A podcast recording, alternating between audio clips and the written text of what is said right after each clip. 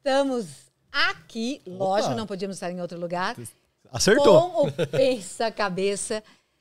E tudo bem aí, Gerson? Tudo bem, eu tô tentando conectar com o meu é discado a minha internet. É, é.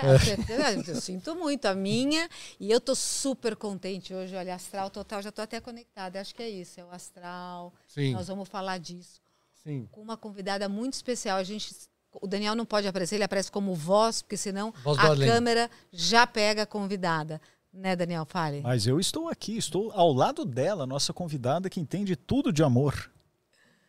É isso aí. Nós estamos juntos com a Carol Tilkian, que tem Instagram sobre amores possíveis. E a gente chamou essa conversa de ciência do amor. Carol, bem-vinda. Carol Tilkian! Ana, muito, muito obrigada. Meninos, muito obrigada. É uma honra estar aqui falando sobre amor. E para que o amor seja possível, a gente tem que tirar ele só do sonho e tratar o amor como ciência. Olha só, você viu, você já pensou sobre esse aspecto, Gerson? Eu quero saber tudo hoje, que eu vou aplicar. Ah, eu vou, vou torcer para isso, porque o ambiente de trabalho agradecerá ah, também. pode ah? deixar.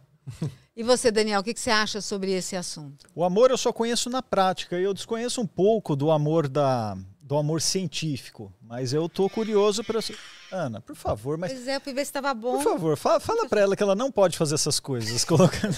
Maravilhoso. Acontece todo Mas dia. e aí, a prática tá boa? Você tá feliz com o seu amor? Tô, tá tudo, tudo correndo muito bem. Não, no gagueja não, como assim? É, Tá tudo- ela, além de tudo, ela tá está online já? nesse momento, Tá que online. foi a primeira a dar Aí, um Ju, coraçãozinho aí. Está- Maravilhosa. Tá gaguejando aqui, ó. A Ju, a Ju está online porque está doentinha. Ela e a família inteira lá. Olha, você veio, sobreviveu. Eu sobrevivi. Não, eu tô doente, cara. Você, você vai ver amanhã como você vai ficar. Ai, que horror. Brincadeira. Mas vamos lá. Então, na prática, mas agora, existem umas conexões científicas aí mesmo, de química, que eu tô, tô, tô curioso para saber. Vamos explorar isso bastante de você. E você é uma estudiosa do assunto. O, o que é ser uma estudiosa do amor? É estudar a química do amor ou é estudar os relacionamentos? É estudar o amor. Eu estudo amor a partir de várias abordagens. Estou fazendo formação em psicanálise, mas estudo neurociência, estudo antropologia, sociologia, psicologia positiva. Porque eu acho que o amor, é, a gente cresceu achando que ele simplesmente acontece. Então você vai cruzar al- alguém no aeroporto e aí vocês vão se amar e as histórias ensinam que a gente é feliz para sempre e elas acabam ali no felizes para sempre. Nem todo mundo tem a sua sorte de estar 100% feliz no amor. Eu fui entender como a gente pode ter mais ferramentas, mais conhecimento para fazer com que o amor seja possível. A gente tem educação matemática, educação física, eh, educação financeira e não tem educação afetiva. Então, essa minha jornada de estudar o amor é fazer com que a gente entenda mais e tenha mais ferramentas para parar só de deixar ele nas mãos do destino. E você Olha. acha que isso pode ser trabalhado dentro da escola já? Porque é ali que nasce o amor, né? Na escola, Ah, na seu- família. É, é, é, mas digo assim, o amor, o amor conjugal, o- é, é que tem um amor genérico, que é o amor da família, o amor que eu tenho por Não, você, não, por ah, você agora tá eu já quero te fazer uma provocação. Por que, que o amor da família é genérico, Ah. dos amigos e o amor conjugal é o amor que vale? Essa é uma das É. provocações que eu faço, porque a gente aprendeu isso mesmo, que parece que os outros amores são a série B do amor, né? Então, o amor real oficial é o do casal. E na verdade não, inclusive a neurociência prova que o amor ele se dá nas microconexões positivas. E essas microconexões podem acontecer você conversando com o caixa do supermercado. Biologicamente, neurologicamente, ele acessa as mesmas funções do que quando você está dando um beijo na mulher da sua vida. E a gente ainda acha que o amor mesmo vai acontecer a hora que você achar um namorado, uma namorada, um marido, uma mulher. Então essa é a primeira coisa que a gente tem que desconstruir. Mas é diferente. Ó, olha só, Daniel, eu tenho Hã? aqui a Prislane, professora, dizendo que é pura serotonina. E é, então, Ó, se é hormônio. pura serotonina, é um ele será... neurotransmissor, não é a serotonina? Sim. Ela Olha. tem, eu não sei a serotonina, eu não sei. Olha. Eu sei que eu tenho, direto. mas- Não, Não, tem, tem, tem, até os uma, hormônios. uma brincadeira que a gente fala, achei que era amor, mas era dopamina ou era serotonina, porque às vezes dá esse chance, Mas o que, que a ciência descobriu? Que se você. É, tem esse livro até que chama Amor 2.0, de uma psicóloga que chama Bárbara Friedrichson. Ela é uma psicóloga de psicologia positiva que foi estudar neurociência para entender o amor química e biologicamente. E eles entenderam que o amor se dá nesses micromomentos de conexão positiva. O que são esses micromomentos? São momentos onde você está 100% presente, onde você compartilha uma emoção com a outra pessoa é, e onde você está aberto a receber os inputs da outra pessoa, por mais que ela esteja com outras emoções. Então, às vezes, você vai estar completamente angustiado, mas você vai olhar no olho da caixa do supermercado, vai perguntar como está o dia dela e vai ouvir. Isso gera uma sensação de conexão que desperta essa serotonina e essa dopamina. E se a gente tivesse mais práticas desse tipo de conexão, a gente treinaria mais esse nosso músculo do amor. Então, igual a gente treina na academia, e quanto mais você treina, Viu, mais o seu bíceps cresce. Quanto mais a gente treinar. Estou tô faltando. É, quanto mais a gente treinar essas conexões positivas, mais aptos a amar e a receber amor a gente vai estar. Tá. Mas a gente ainda acha que o amor que vale mais é o da pessoa da vida. Só que aí você chega para encontrar essa potencial pessoa já se sentindo em falta, já angustiado, já num modo de luta e fuga, voltando para a neurociência, com o cortisol bombando. Então as chances dessa relação funcionar são muito menores. Olha, eu vou chamar aqui para quem está chegando. Nós estamos falando sobre serotonina, cortisol, né? tudo isso ligado às relações com a idealizadora, fundadora de Amores Possíveis. E eu queria que você, antes da gente mergulhar, contasse sobre a Carol Tchukian, que tem dois momentos, provavelmente vários momentos, né? Mas esse início de formação, carreira, e aí a hora que entrou para esse movimento. Que a gente já, esse assunto pega tanto que nós já caímos aí. Já mergulha. Já mergulhou. Bom, eu sempre fui uma apaixonada pelo amor. Eu falo que a minha primeira paixão platônica foi Kaká, que era meu vizinho de cinco anos. Eu tinha três. E a birra que eu fazia em casa é que eu queria que meus pais me levassem para almoçar no térreo do prédio, para eu almoçar vendo Kaká ali brincando no gira-gira, no trepa-trepa.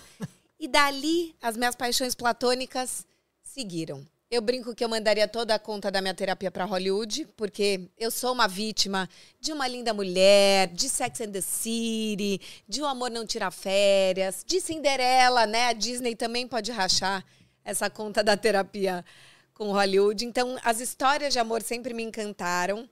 É, o meu pai e a minha mãe têm uma dessas histórias de amor de filme, então cada um morava numa cidade, aí meu avô foi transferido para os Estados Unidos. Meu pai deu um jeito de ir para lá. E aí eles voltaram, casaram e no auge do amor, minha mãe teve câncer e morreu em menos de um ano. Então ficou aquele grande amor que poderia ter sido e aquele essa história linda que acabou e seu pai lida com sonhos também, né? Seu pai é uma pessoa que, que traz sonhos para para as crianças, para as famílias. Então acho que você viveu nessa né? Eu, eu fiquei Nessa pensando magia, nisso quando né? eu estava olhando teu, tua, tua história e tudo, né? É, meu pai, ele é, trabalha na Estrela, ele é o presidente da, da Brinquedos Estrela, que é uma... Outro dia eu até fui ver uma palestra dele sobre o, a importância do encantamento. Então, acho que o amor tem esse lugar do encantamento Exato. e eu sempre quis, ainda como pessoa física, um amor que fosse assim, mágico, encantado. É, eu, eu morria de medo de ser essas pessoas que tá com alguém para não estar tá sozinha, sabe? Assim, um amor acomodado, esse casal que vai sempre jantar e os dois não saem do celular e dá aquele, né, ranço, você fala, gente, não quero um amor assim. E eu fui estudar comunicação social e artes cênicas ao mesmo tempo.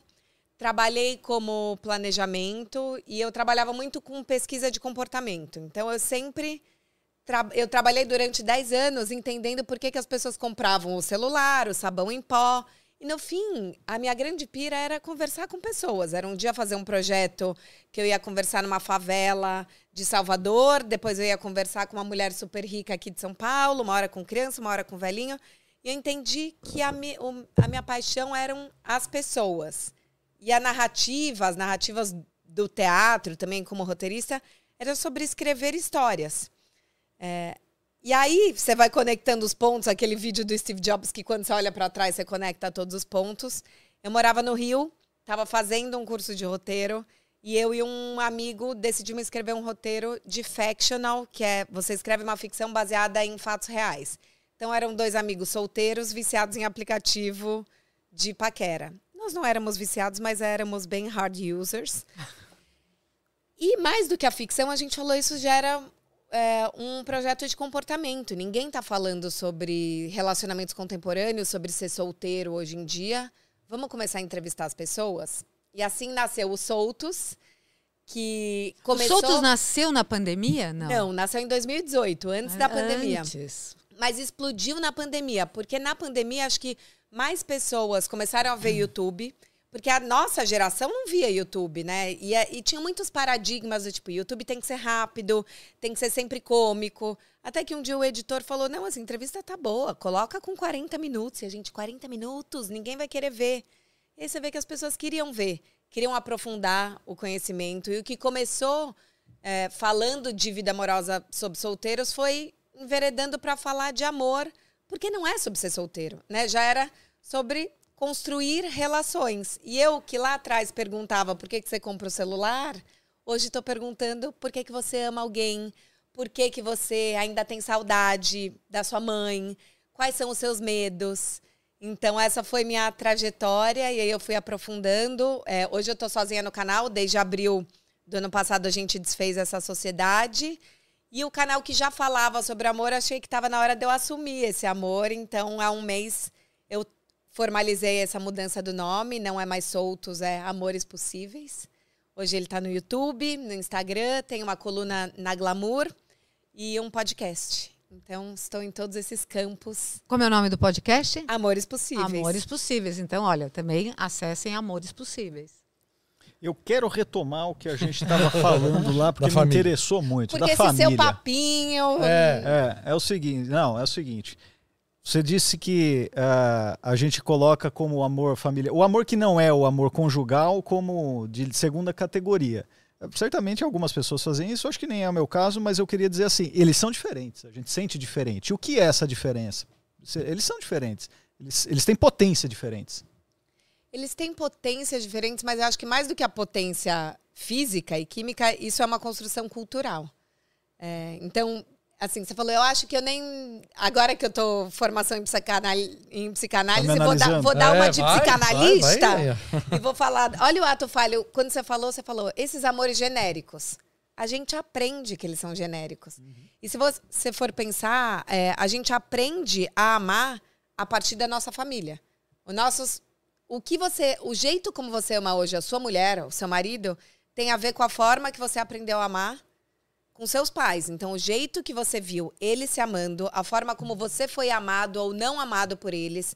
Então, se na sua casa tinha muita competição, era, ah, mas seu irmão é mais inteligente, mas você é muito preguiçoso. As outras crianças fazem isso. Se você teve um pai ausente, é, pessoas que te puniam quando você é, não atendia as expectativas, tudo, toda essa forma de amor da nossa família e da nossa primeira infância vai reverberar na forma como a gente ama hoje os nossos parceiros. Então, é, acho que é importante a gente olhar primeiro de que é ali que a gente tem que voltar para trabalhar o que que é amor para cada um de nós. Depois tem um lugar de que a gente acha que o amor da família e dos amigos de muito tempo é um amor dado. Né? Então, não importa o que eu fizer, ele vai estar lá. E talvez por isso a gente valorize e cuide menos desse amor. Tem um lugar do esse amor batalhado que de novo Hollywood e antes de Hollywood, né, o romantismo, a gente aprendeu assim, né, Werther.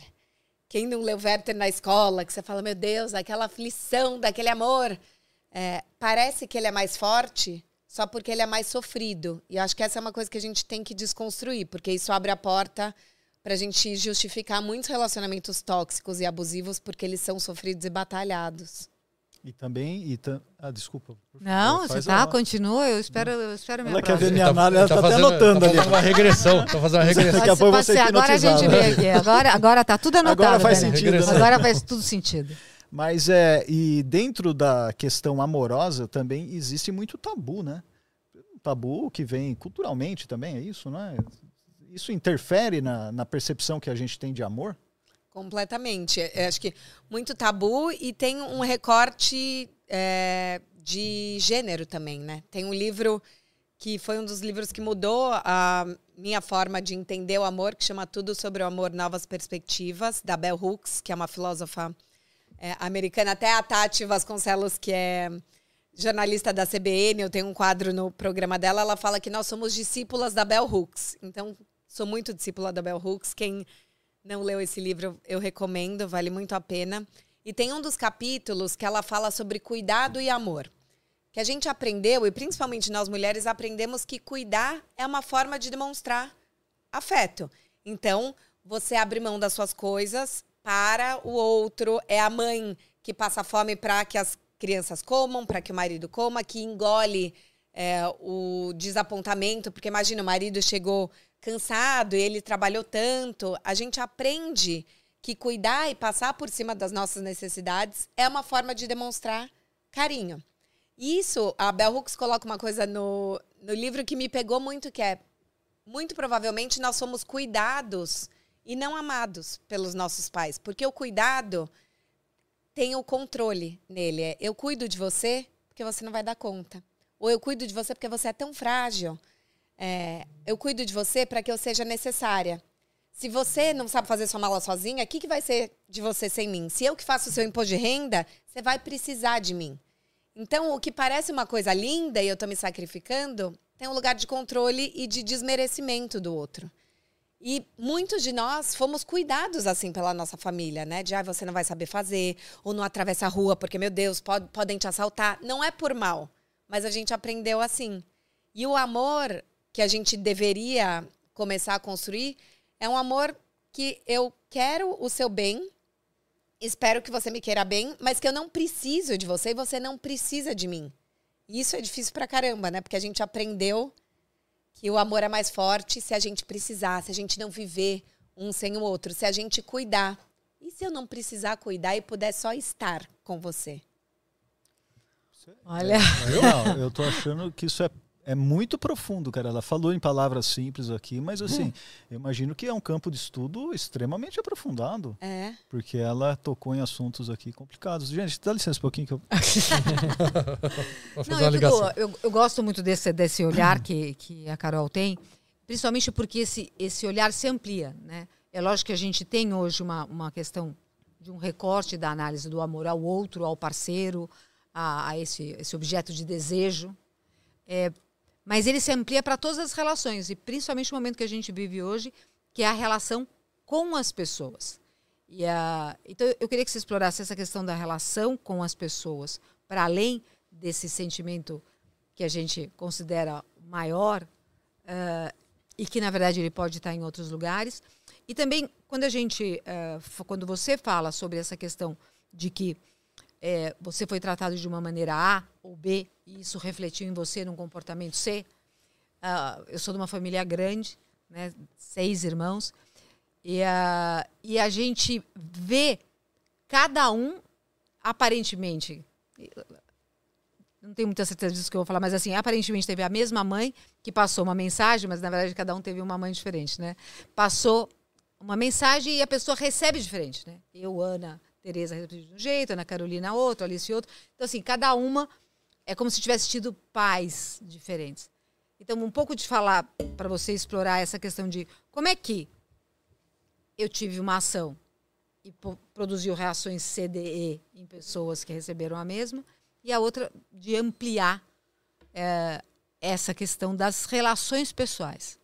É interessante você falar isso da mãe, que eu tinha um amigo que ele falava com a irmã dele assim, porque a minha mãe, não sei o que, não sei o que, e a irmã respondia, a minha mãe, e eu achava aquilo tão estranho, daí eu falava, por que, que ele não fala nossa mãe ou a mamãe? É, e aí, quando eu fui estudar psicanálise, eu entendi, porque a mãe dele é diferente da mãe dela. A sua mãe é diferente da mãe dos seus cinco irmãos. E quando Freud começou a desenvolver a psicanálise, ele entendeu, é, porque antes, o que, que os médicos achavam? Que os traumas pautavam as neuroses das crianças. Então, se você passou por uma situação traumática, você vai desenvolver um tipo de distúrbio ou neurose. E o que ele entendeu é que não tem a ver com o fato em si, mas com a sua percepção do que ocorreu. Então, crianças passaram por situações muito traumáticas e não viveram aquilo como um grande trauma e tinham um tipo de caminho, e outras crianças que não passaram por uma grande situação traumática sentiram aquilo como um grande trauma. Então, por exemplo, um exemplo clássico é pai que atrasa para buscar na escola, sabe aquela coisa do tipo, vai, você estuda à tarde, vai escurecendo, e daí você fala, gente, foi Você todo lembrou, mundo embora. Lembrei disso aí. Às Só vezes só- amanhecia até. Não, é só sobra o bedel ali varrendo. Daí você fala, gente, meu pai não vai vir nunca. E dá uma sensação de abandono. E depois de meia hora seu pai chega, porque ele se atrasou, porque a cidade é um caos.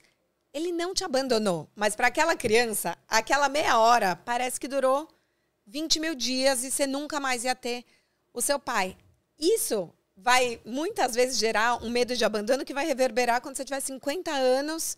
Você vai ficar com medo do seu marido te largue.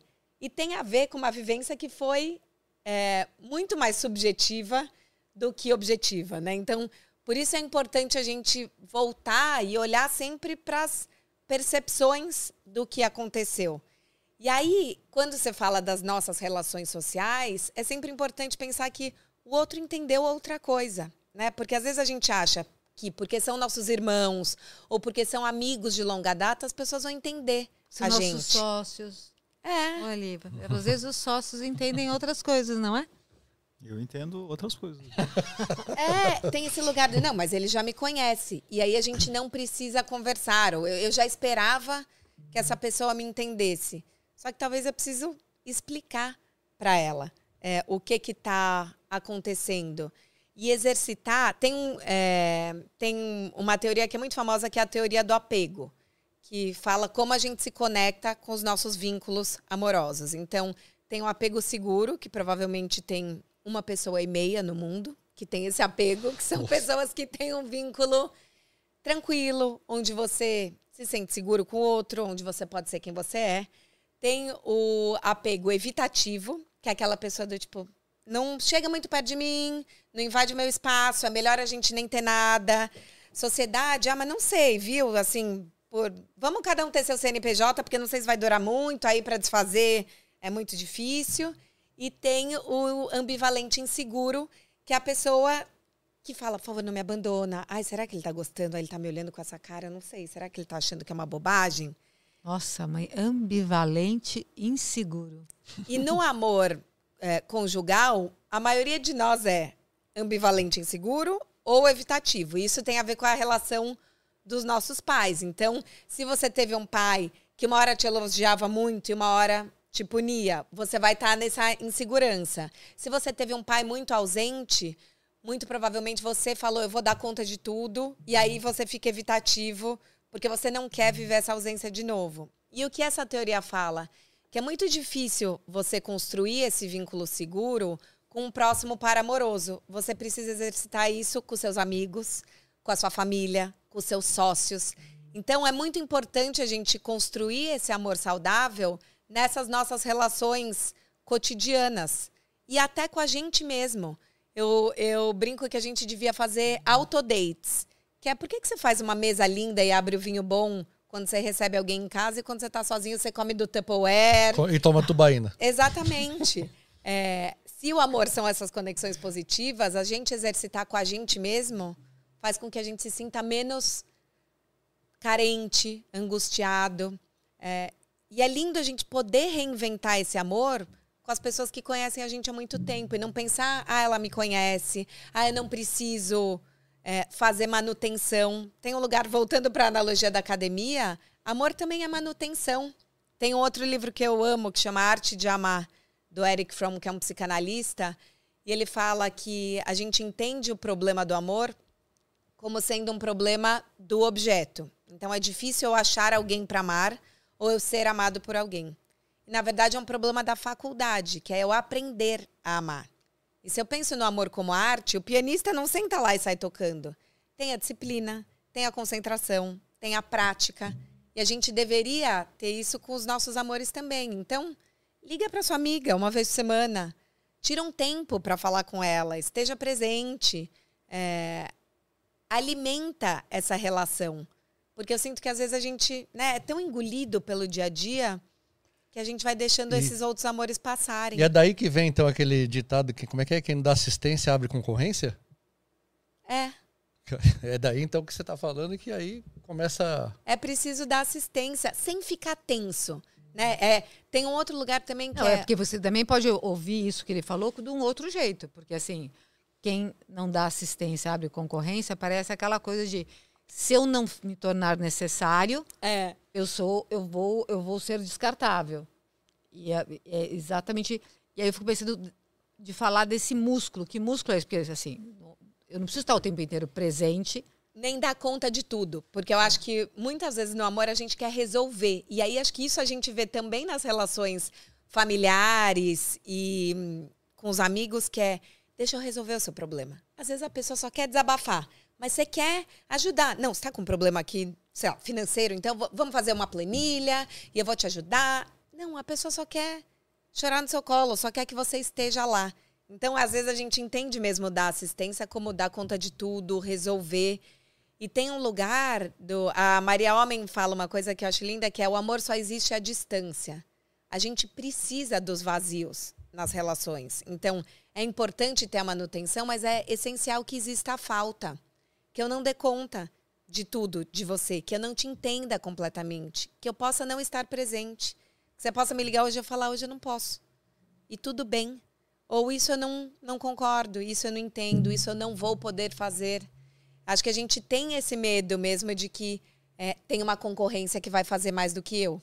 E aí a gente começa a rivalizar com possíveis amigas mais presentes, com uma namorada que vai entender mais coisas, que vai combinar com você em todos os pontos. E acho que isso é algo para ser desconstruído mesmo, a gente sustentar os vazios nas relações. A gente rivaliza com o trabalho, né? É com tudo, né? tudo que aparece, você tá rivalizando. É, um projeto melhor do que o outro, o trabalho é mais importante do que eu, ou Porque tem um lugar de familiar, prioridade, né? Que isso também eu falo muito no canal que a gente tem que desconstruir.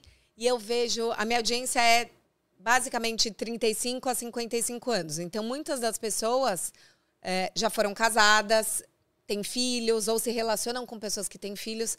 E tem muitas mulheres que escrevem pra mim reclamando do tipo, ah, eu tô saindo com um cara, ele tem dois filhos e der um saco que eu só posso ver ele fim de semana sim, fim de semana não. E eu penso, um saco? Eu acharia muito, tipo, é o mínimo. Você tá saindo com um cara que é pai, você queria que ele deixasse as crianças a Deus dará, entendeu? Que elas se criem sozinhas. Mas tem esse lugar de é, ele abrir mão das coisas dele, me colocar como prioridade máxima, é um sinal de amor. E aí é isso. Ah, mas hoje você quer fazer yoga e não quer me ver, então você não me ama. Você trabalhou até 10 da noite, Quer jogar então você bola. não me ama. De novo, por que, que tem que ter um ranking do amor? Por que, que os amores não podem conviver? E eu vejo muito isso nas relações. Tem até um discurso que eu falo que é um falso não monogâmico, porque agora está na moda as pessoas serem não monogâmicas. Eu acho que assim, quem quiser ser, pode ser, mas você não é mais ou menos moderno porque você é ou não é monogâmico. E teve uma história que pegou bem esse falso não monogâmico, que é um casal começou a sair e o cara falou pra ela: "Ah, então, mas eu tô nessa onda da não monogamia e eu queria essa relação aberta, e você é muito careta porque não quer". E ela tava nesse conflito interno. E ele ia muito pra casa dela, dormia sempre lá, e um dia ela falou pra ele: "Hoje você pode ir pra sua casa porque acho que eu queria ficar sozinha e ver um filme". Então você não me ama. Então eu tô muito mais envolvido nessa relação. Quer dizer, é um, um sistema de posse. O cara que estava num discurso de relação aberta se sentiu traído porque ela queria assistir série no sofá. Então, assim, o quanto também tem esse lugar, né? Quem que você ama mais? O que, que você está sacrificando por mim? Acho que isso a gente, a gente precisa poder falar pro outro. Hoje eu quero ficar sozinha, hoje eu vou fazer yoga, ho- hoje eu vou jantar com as minhas amigas. Con- Fala. concordo, concordo com isso, sim, mas só que ah, dá uma certa confusão. Deixa eu ver se eu consigo me expressar. É, eu acho que tá misturando aqui sentimentos que são o amor, o ciúme, o respeito. Não são sentimentos diferentes? Porque respeitar que você quer assistir uma série é uma coisa. Agora, entender que você prefere assistir uma série hoje porque você não me ama é uma coisa diferente. Eu consegui. Entenderam? Não, ela, cara. Eu não- não eu- Não, mas eu acho, eu acho que sim. Porque o que você está falando é. é, quando a gente. As relações amorosas, porque assim, o que a Carol está falando é mais amplo, né? São as relações amorosas que tem a ver muitas vezes até com a falta de respeito, tem a ver muitas vezes com não entendimento, tem a ver com outros, outros sentimentos. Mas eu concordo, assim. O princípio que a gente está tentando resgatar é que o amor é diferente disso tudo que está acontecendo. Tá, mas existem esses outros sentimentos, por exemplo, o ciúme. Ele, como ele interfere no, no, amor, no, no amor legítimo? Eu amo uma pessoa, mas é, concomitantemente eu tenho ciúmes dela.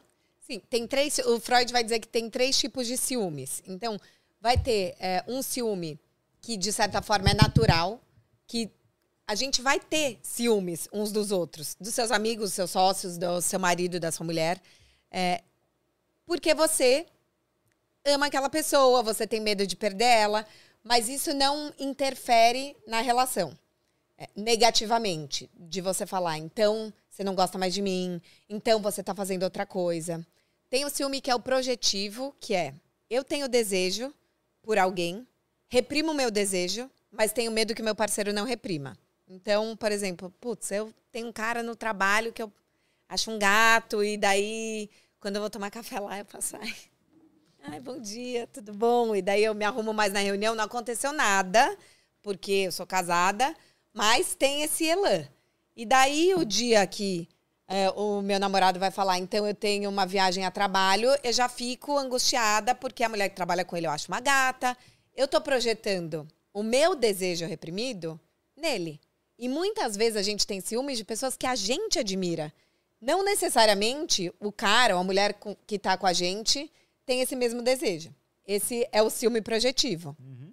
E aí tem o ciúme patológico, que é o que a gente já começa a alucinar. Então você liga pra pessoa uma vez e ela não atendeu, você não pensa que ela tá gravando podcast. Não, aposto que aproveitou o almoço e tá num motel com alguém, e daí você vai entrar. Caramba, já vai no extremo lá. a quantidade de gente que entra no Find My iPhone do, de marido ou mulher é enorme. Você tem, você tem uma, uma estimativa? Tem até uma amiga nossa que é a Júlia, ela fala que tem é, mais de 30% dos casamentos já tem, dos divórcios já tem nos processos judiciais prints de mensagem de WhatsApp, mensagem de Facebook, que assim, eu peguei a pessoa nesse lugar. Então o stalking vira uma ferramenta para eu entender o que está acontecendo com essa pessoa. E aí você já fica louco, né? Então, assim, o Mas- patológico é quando você vai escalando esse ciúme e você cria. Daí a pessoa vem pra relação e isso contamina o amor, porque a hora que ela chega, você já tá completamente irritado, ofendido. Se a mulher fala, hoje eu queria ficar em casa, duvido que você quer ficar em casa. Ah, você quer? Então tá bom. É, daí pergunta pro porteiro, mas ela tava aqui ou não tava? Entendeu? Então, assim, Aí o porteiro responde, não tô autorizado a responder. é, pronto. exatamente. aí já- Mantenho meu direito de permanecer É, calado. silêncio. Mas vai ver, vai ver o porteiro é o cara com. Mas quando É você real. fez a sua primeira pergunta do amor e essas outras coisas, eu acho que a pergunta que a gente tem que se fazer é o que, que é amor? Porque quando eu falo do cuidado, é a gente aprendeu que o amor era cuidado, que o amor era sacrifício. Talvez a gente tenha que desaprender isso. É, a gente não aprendeu que o amor é disciplina. É, talvez a gente tenha que trabalhar mais a disciplina. É, ou a, a Bell Hooks cita o Eric Fromm também, que ela fala que o amor é o que o amor faz. O amor, é, até eu escrevi no, na revista Def Hits para o Estadão, do verbo amor. Que eu acho que a gente amaria melhor se a gente amasse com verbo e não amor como substantivo. Não é só sentimento, porque se é um sentimento que me toma, tudo bem a pessoa me trata mal, tudo bem essa história ter rolado em 2016, mas eu ainda sinto por essa pessoa e eu acho que ela vai voltar. Se eu penso que o amor é ação, aí é hora de abrir a planilhinha do Excel mesmo. O que, que a pessoa faz por mim? E eu, o que, que eu faço por ela? Como eu me sinto com ela? Como ela se sente comigo? É um compromisso no concreto. E eu acho que a gente ainda deixa só no sentimento. E daí, esse, de novo, voltando para os relacionamentos abusivos, é um monte de falta de respeito, mas eu amo você muito, mas a gente tem uma química. isso não é suficiente. Isso não é um amor que a gente deveria querer ter. Concordo plenamente. Vai lá, Jorge. Concorda? Você, você que é o Eu? Mais que- amoroso não, do grupo. Eu acho que é o momento de você. ah, Tirar minhas dúvidas. exato, tirar suas dúvidas. Eu tô falando, às vezes, você já, você já teve alguma situação que pegaram seu celular, sua senha, para descobrir o que, que você estava fazendo? Você já, fo- já teve um stalker na sua Você vida? já teve um stalker, na é- sua vida? Claro, isso aí é toda hora. Mas eu tenho uma pergunta. Toda hora! Você é Não, stalker. isso. Não, situações. Vamos lá, conte Não, uma eu vou situação. contar uma situação, mas eu- antes eu tenho uma perguntinha. Tá vendo? Ó, Antes dos escorregou. nossos A gente vai comerciais. voltar para sua situação. Eu, então eu tá acho bom. que ele é o Queremos stalker. a sim. história do É, barraco. ele gosta- barraco é bom. Eu quero uma perguntinha é o seguinte: quando a gente toma uma bota, é, eu ou vários amigos, ah, por que, que a gente sempre acha que o cara que assumiu o nosso lugar é mais feio que a gente? Mais feio? É. Gente, porque vocês são homens, né? Porque nós mulheres, a gente acha que as mulheres são muito mais incríveis. Mas sabia que isso é verdade? É Eu- verdade, cara. Todo mundo fala isso. Mas tem uma pesquisa que perguntaram, a Carol até falou na mesa dela no É. QGF Hits, é na Carolina Houston, de que tem uma pesquisa que perguntaram para os homens se eles se achavam bonitos. E 90% deles se acha bonito. Sim. Tem que ter confiança mesmo. Tudo. E as mulheres Mas quantos não. falaram a verdade? Ver isso, né, cara? Você sabe que é uma coisa de, de um estudo, e a gente ficou muito chocada, né, quando a Carol falou disso. Que era a maior parte das mulheres. Não, é, mas, mas assim, minha, minha mão aqui um pouco assim, meu. meu Céu da olho, boca tá- céu não tá É, não legal. tá legal. E o homem, não, não, eu sou. Tô ok, tô, tô bem aqui, tô, tô, tô em ordem. A gente vê aqui situações no dia a dia que acontecem não, bastante. eu adoraria ser igual a você e falar, nossa, mas a pessoa é pior do que eu. A gente sempre acha a mulher termina a relação. Eu entrevistei a Lígia Baruch, que é uma psicóloga, e ela fala que todas as mulheres, quando terminam uma relação, mesmo que elas tenham escolhido terminar, elas chegam na análise e falam, mas qual que é o problema comigo? Olha como é cultural, de novo. A gente se desmerece e o cara vai falar, ué, mas eu sou tudo isso? Por que, que não me quis? Então falou, nossa, pegou o cara. O cara não tem dente, Mas O cara se mas, entregou ó, aqui, ela. Mas daí agora fazendo uma provocação. Os dois movimentos são movimentos completamente narcísicos. E tem é, um conceito também que eu, eu tenho estudado, que é o narcisismo reverso. Porque quando a gente pensa no narcisista, você pensa no cara que é o pavão. O cara, olha aí já o ato falha, o homem, né? Mas é sempre a pessoa que é o pavão, que fala de si, que é muito confiante. Só que o narcisismo tem a ver com achar que é sobre você.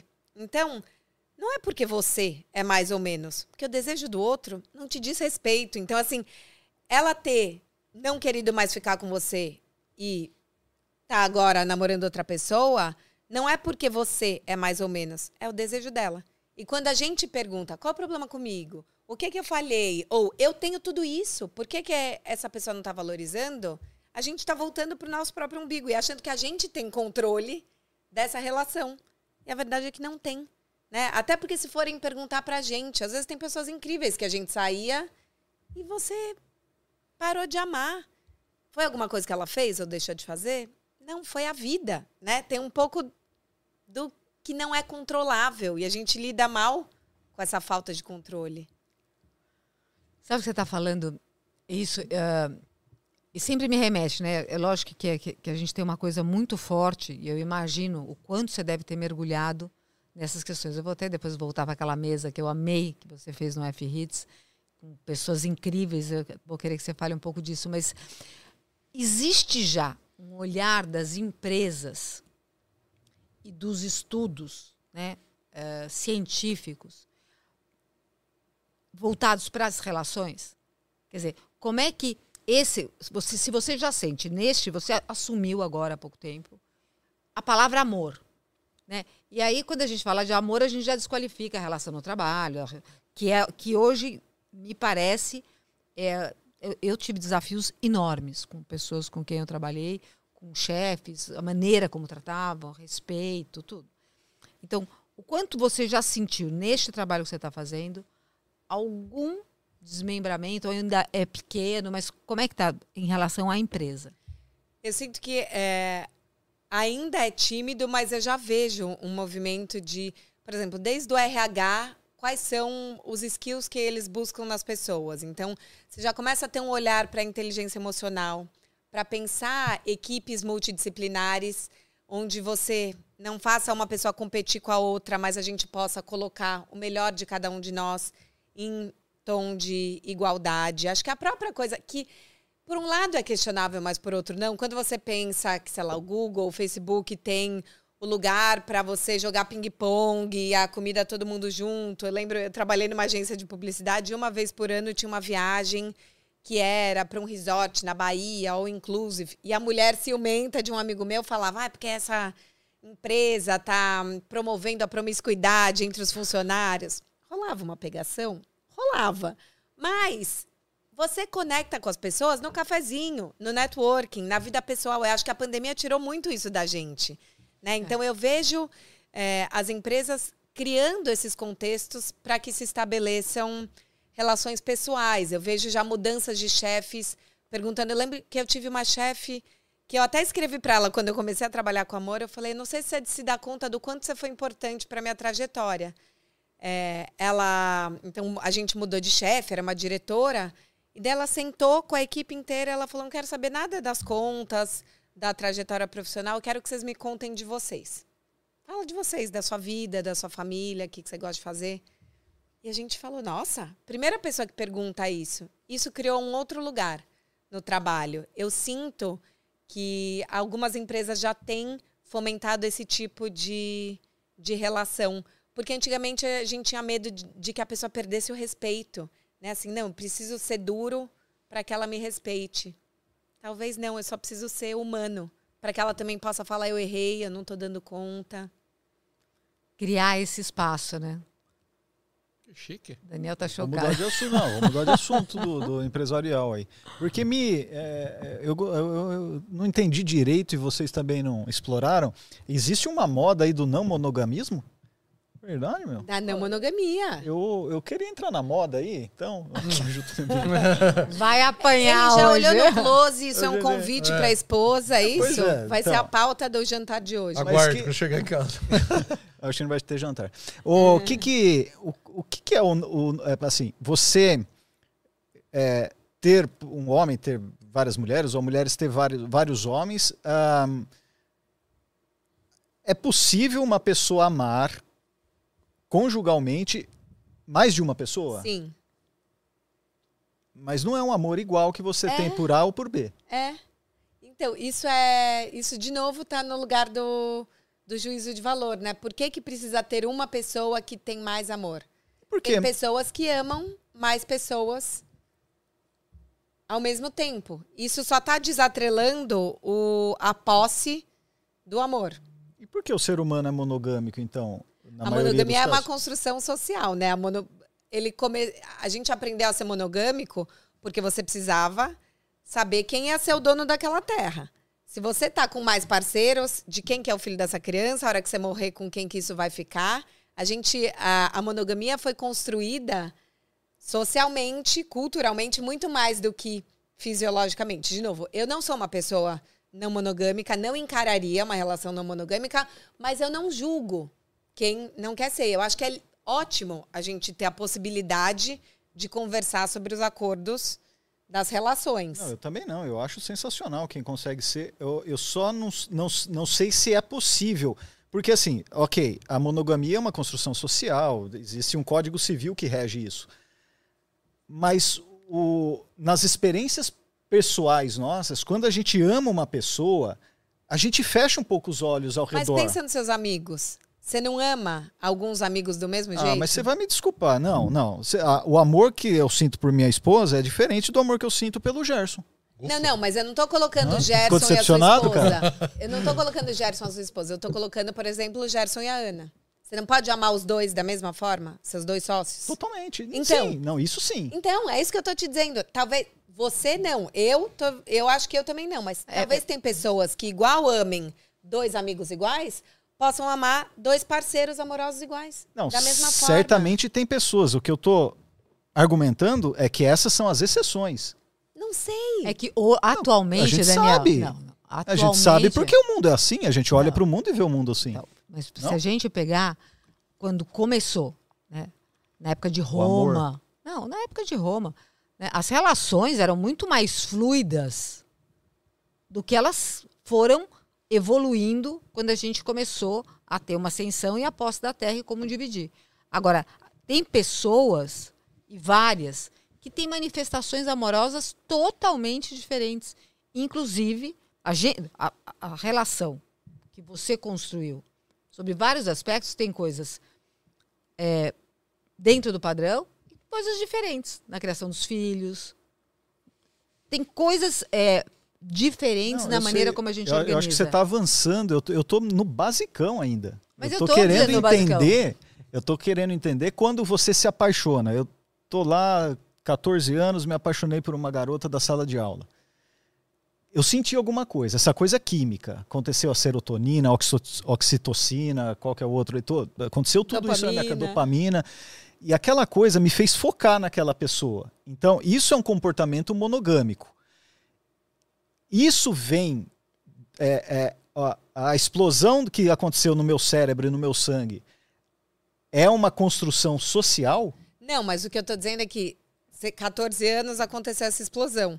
Daí você voltou pro seu prédio e tem uma menina nova que tá morando lá e você sentiu a mesma explosão. Só que aí eu, eu desviei da outra, entendeu? Mudei. Então, mas por quê? Assim, você sim, mas pode ser que tenham pessoas que não precisem focar 100%, que sintam a mesma coisa por essa e por essa. Acho que a discussão da não monogamia e da poligamia é que a gente possa validar os nossos desejos. A gente sabe o que, que a gente deseja? É, ou a gente tá reprimindo eles? Gerson, você acha possível? O que, que você pensa sobre esse tema? Por favor, não ajuda você a ficar, porque eu estou vendo aqui, aqui, aqui- Já entrou até gente Quero até fazer aqui uma chocado. pergunta agora, sim, Mas- por favor. Ô Gerson, olha nos meus olhos, cara. Você me ama, cara. Claro. Então fala, eu te amo, eu te Daniel. amo. Olha, Eu te amo, Daniel. eu te amo, Daniel. Aí, É, é, agora esse tá, vai ser um Tá corte, hein? gravado, Tá tá, gravado. gravado. Gravar, pode gravar. Mas Isso já aí não tem que ser tudo. Você não vai, não vai, vai voltar a situação. Você acha possível esse amor por duas pessoas ao mesmo tempo? Ou já foi possível? Vai ver que hoje não é mais para você, mas já foi em algum momento possível? Sim, eu acho que é possível. Inclusive, a gente Você até falando teve. sério. Não, a gente entrevistou aqui um rapaz que falou: olha, eh, chegou na esposa, me desculpa, mas eu adoro a Sandra Bullock. Né? Que ainda vai ao ar isso aí. Mas, eh, mas ele falou: olha, eu tenho um amor especial por outra pessoa, que ele até conversou. Quando eu casei com ela, ele falou: ó, eu preciso te confessar uma coisa. Eu amo a Sandra. Então, Maravilhoso! Não, foi incrível. Porque ele falou, ele falou: olha, a gente vai casar, eu adoro, amo você. Mas tem uma coisa: eu não vou abandonar a Sandra. Não vou abandonar a Sandra. É a Sandra Bullock vai ser, e aí, enfim, um grande organizador de eventos, o dia que a Sandra Bullock apareceu, ele só falava pro pessoal dele, olha, esquece que eu vou coordenar. Ele chorava, teve palpitação. É. não Ai, que maravilhoso. Fazer. Mas aí nós não estamos falando de um atos. amor platô, Fantástico. é isso, platônico, tudo. Nós estamos falando aqui da vida real, que é exatamente o que o Daniel está questionando. Na, na organização, duas mulheres.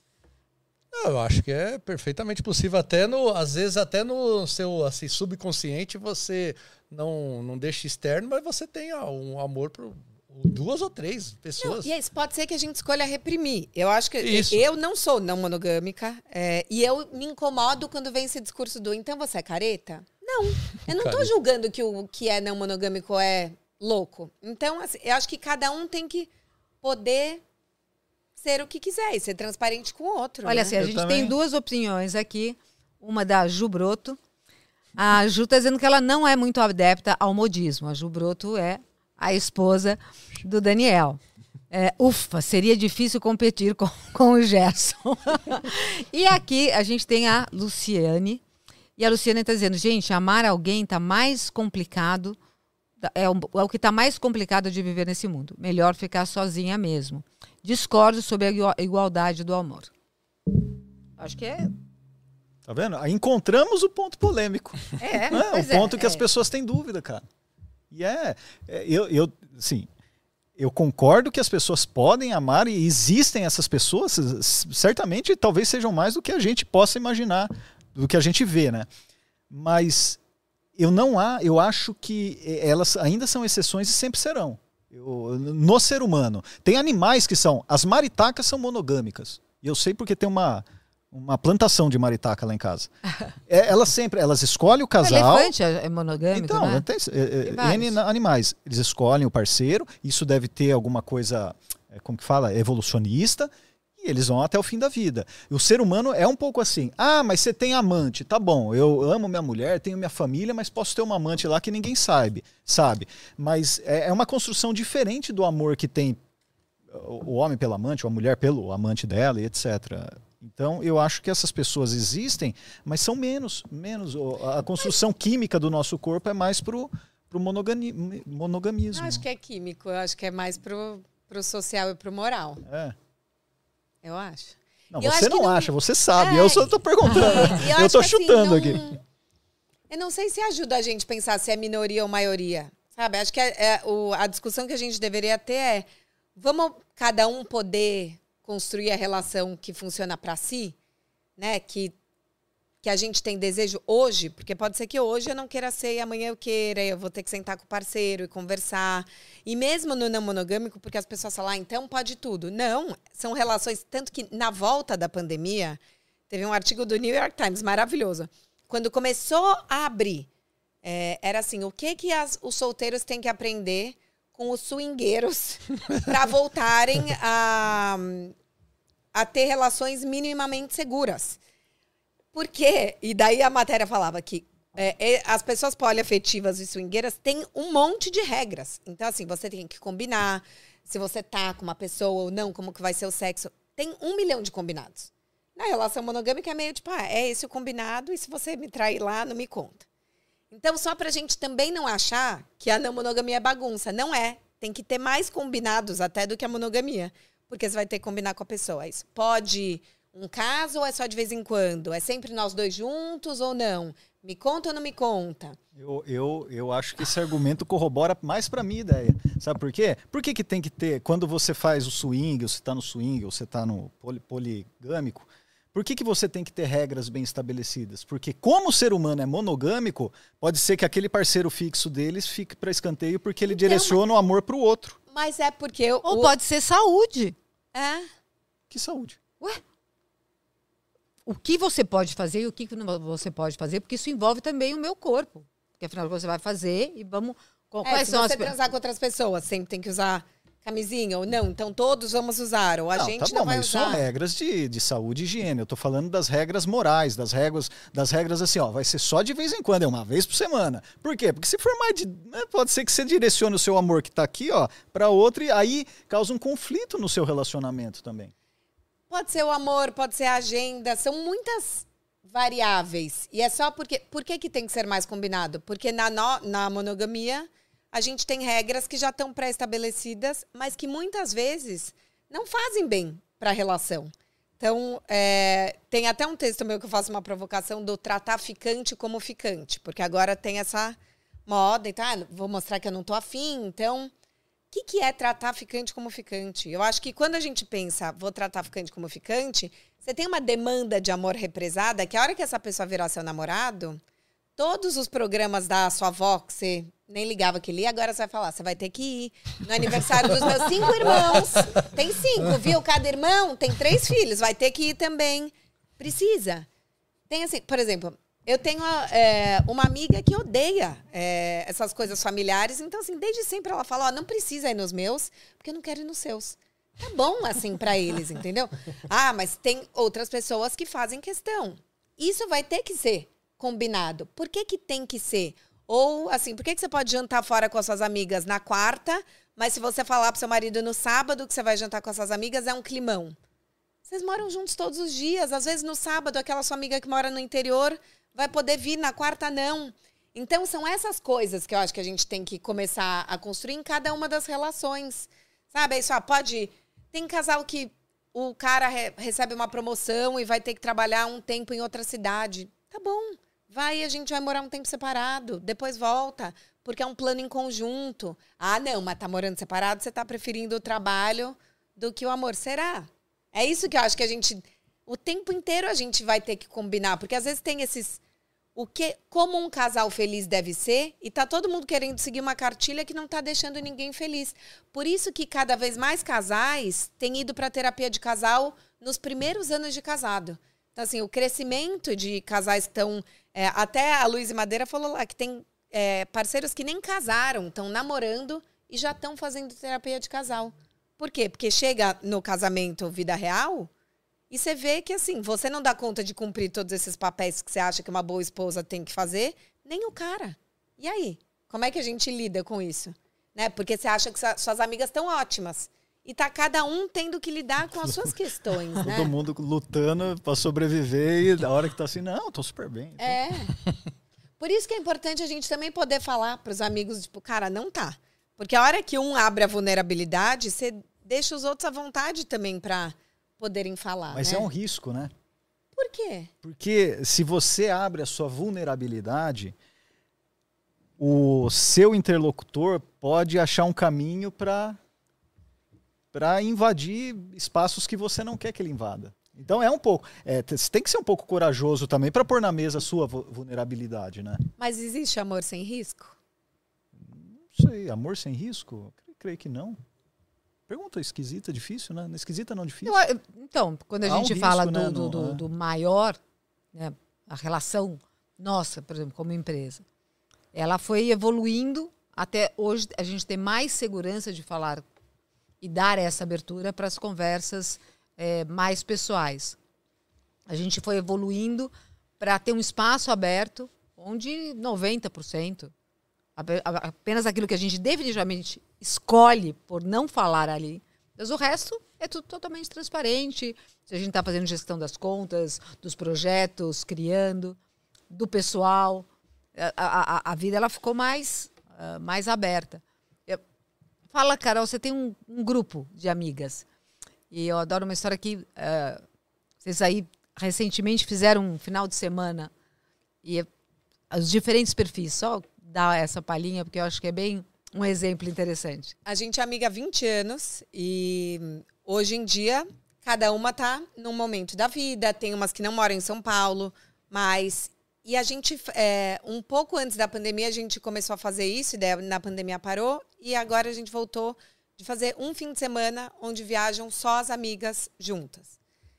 E foi tão engrandecedor, porque assim, é, deixa os filhos, deixa os maridos, deixa os namorados, para a gente poder ter um tempo de qualidade entre nós. É, e é muito bonito ver como você tem espaço para voltar a dançar a música que você dançava na faculdade e para falar dos problemas de hoje também é a história do cultivar o laço. Porque e de criar essas pausas, sabe? Ritualizar o encontro. Porque é claro, cada uma tem filho de uma idade. É, eu não tenho filhos, não sou casada. Eu falei para elas, me chamem para as festinhas de criança. Eu adoro, porque às vezes tem esse lugar de tipo, ah, ela não vai querer ir. E daí, você, só porque tá numa outra fase da vida, automaticamente é excluída. Você fala, não, pode me chamar. Igual as casadas falam, pode me chamar para jantar na sexta-feira. Eu quero ir. Eu posso ir, é só eu me organizar. Então, você criar esses momentos de ritualizar. Eu tenho um primo que ele faz um almoço toda quinta-feira na casa dele. Quem puder ir, vai. A família voltou a se aproximar. Tem primos que nunca vão, mas muitos vão. Só que a gente precisa fazer essas pausas, porque senão a rotina vai engolindo a gente, sabe? Foi tão. Tipo, a gente sai de lá com o vínculo muito mais forte, porque você está presente, você está tendo muitos micromomentos de conexões positivas.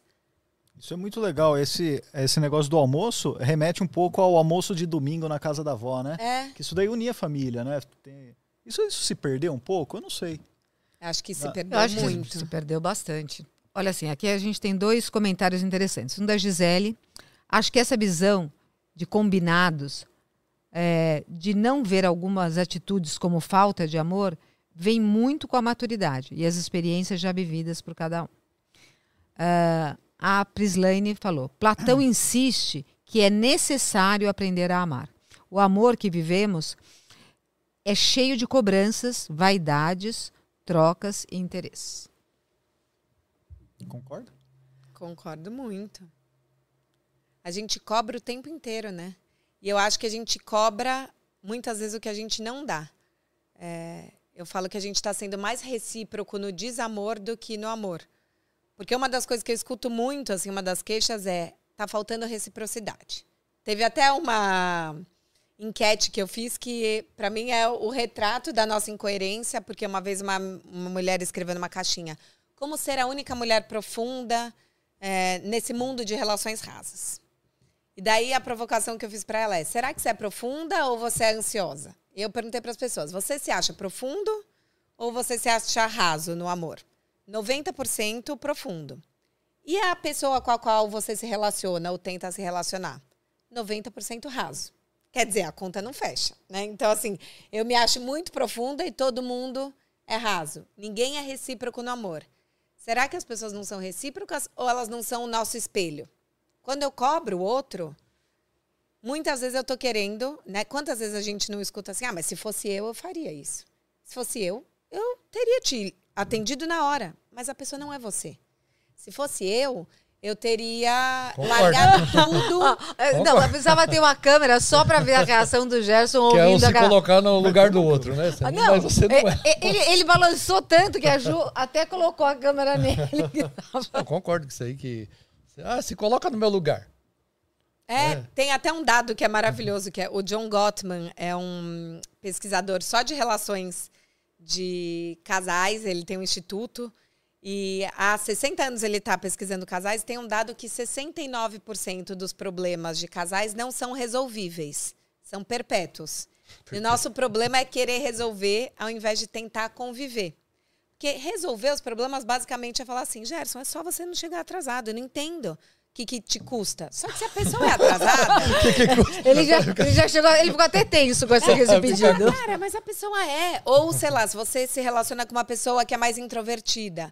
Mas não entendo, por que, que você vai nos jantares dos meus amigos, não puxa papo e eu tô aqui, converso com todos os seus amigos, com o seu chefe, com o seu primo de Botucatu? Porque a pessoa é assim. Então, é, ao invés de resolver, como é que a gente faz para conviver? Então, você não acha tão legal? Então, olha, eu vou nos meus eventos sociais sozinha, você não precisa ir em todos. Ou se eu já sei que você é atrasado, eu falo para você que vai começar meia hora antes o evento e daí você vai chegar na hora e pronto. É, porque senão a gente fica cobrando e forçando a barra de coisas que talvez o outro não possa dar. Ao invés de pensar, o que, eu tenho de melhor para dar nessa relação? O que, que eu não vou dar conta? E você? Né? De novo, assim, entender que eu não vou abrir concorrência se eu não der to- total assistência. Ou senão falar assim, de tanto você falar, ah, tá chegando atrasado, tá chegando atrasado. Aí quando você chega, também eu fico falando toda hora e não É, Aí não exatamente. Você chegou porque ah, não foi você. Não, e parece que daí, ao invés de resolver, você vai colocando mais. Então, agora eu vou marcar de novo. Agora eu vou marcar o jantar com o meu chefe, ele vai chegar atrasado e eu vou bufar, né? Nossa. Porque você vai levando a situação ao limite para ver se a pessoa muda, ao invés de entender que tem coisas que ela não vai mudar. E tudo bem. Ou talvez tenham coisas que não sejam tudo bem, e aí a gente vai ter que é, pensar. Então eu não quero esse tipo. Porque senão a gente coloca muito as relações na condicional. Assim, não, podemos continuar esse casamento desde que você faça isso, isso, isso. Só que a mudança do outro depende do outro, não da gente, né? Então é, se essa pessoa for assim, como ela é, e eu for assim, que, que a gente pode ajustar na relação para fazer ela funcionar? Mas há dentro de um relacionamento sempre um. Você cede algumas coisas, outro cede também algumas coisas, né? É, em que nível está isso? De, de, a- até quando ceder? É, para o bem do relacionamento ou do amor ali. Acho que é o que não te fere. Tem uma frase também do Tony Robbins, que é um coach famoso, que é você tem a vida que você tolera. E eu acho que a gente tem que se perguntar isso todos os dias, assim, o que que eu tolero? E de novo, o amor romântico ensina a gente de que quanto mais você tolera, mais você ama.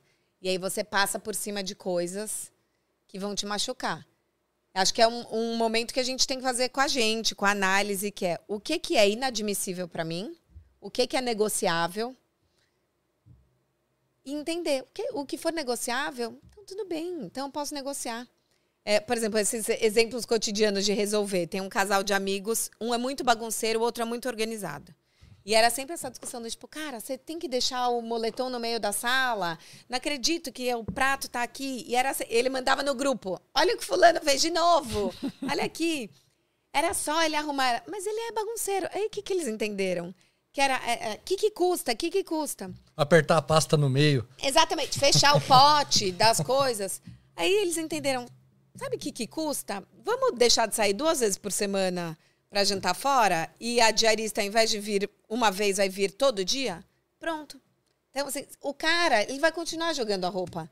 E o outro vai continuar sendo organizado. Eles acharam um caminho para resolver a situação e não mudar o comportamento do outro, entendeu? Ao invés de eu querer que você pare de se incomodar e que eu coloque tudo no armário, como a gente pode resolver isso juntos e não resolver o outro? Vocês têm Oi? pergunta? Porque eu tenho. Vai, É, eu tenho, não, eu tenho aqui uma da Juliana. Como podemos não cometer os mesmos erros no amor que os nossos pais cometeram? Esse é o tema da análise, né? Até hoje eu vou entrevistar uma, uma psicóloga que ela tem uma frase maravilhosa que é nós somos sobreviventes da nossa infância. Então, é, eu acho que tem algumas coisas que é, primeiro, fazer um exercício de perdão. Assim, os nossos pais são tão falíveis quanto nós, né? Eles são só crianças grandes, igual quem aqui é pai também sabe. Ninguém é o, Olimpo bem resolvido. É, entender que a gente também não vai precisar dar conta de tudo. E daí a neurociência é, tem um exercício interessante. Eu aprendi com o meu mestre de cabala, que ele foi estudar neurociência também, que é o nosso cérebro ele busca padrões até para economizar energia. Então, eu vou sempre querer achar uma coerência, uma repetição em coisas que não necessariamente tem. Então é isso. Ah, se o meu pai é, traiu minha mãe, meu tio traiu minha tia, eu já vou achar que o, o cara que eu me relaciono também tem é, uma grande chance de me trair, porque eu quero achar padrões. Como eu desloco o meu padrão do trauma? Então, é, se o meu pai só me desmerecia e falava que a minha irmã era incrível, e daí eu já chego na relação achando que eu sou menos e tenho medo de perder o cara. É, o que, que eu aprendi naquela situação? Então, voltar para situações que foram traumáticas com os nossos pais e pensar o que, que eu posso aprender daquilo. Ah, tá bom, talvez ele não foi tão carinhoso e meu pai abandonou minha mãe, mas eu tive outras fontes de amor. E eu fui amada. Ah, então tá bom. Então, mesmo que eu seja abandonada, eu não vou morrer aqui desamparada. E aí, a hora que esse medo vier, eu vou voltar para lá e falar: ah, tá bom. Eu posso querer muito estar com essa pessoa, mas o meu mundo não vai cair. Não vai ser Maísa, meu mundo caiu. É. Então, vou, acho que esse exercício vale, sabe? Voltar para os pais e entender o que, que eu posso aprender dali. E tem um outro. É, uma e aí outra a segunda coisa... que você falou é achar um lugar de conforto. É. Porque para quando acontecer uma situação ruim, eu voltar para esse lugar de conforto. E para isso é muito importante a gente ter as nossas redes de afeto. Então é ter amigos. Isso é uma coisa interessante. Todo mundo conhece essa questão das redes de afeto? Ou rede. Não, no Gerson, não. Não, Não conheço, Não, não é só isso que nós estamos falando. Fala sobre essa, porque essa, essa, essa, isso é um termo novo, né? Sim. Mas que tem sido mais usado, embora muita gente já faça uso dessas redes. É, redes de afeto são pessoas é, nas quais você pode confiar e você pode contar e ter essas relações de vínculo seguro. Então, eu estava falando do ambivalente é, inseguro, ansioso, do evitativo e do, é, do vínculo seguro. As redes de afeto são relações com as quais eu possa contar, que eu tenho esse acolhimento.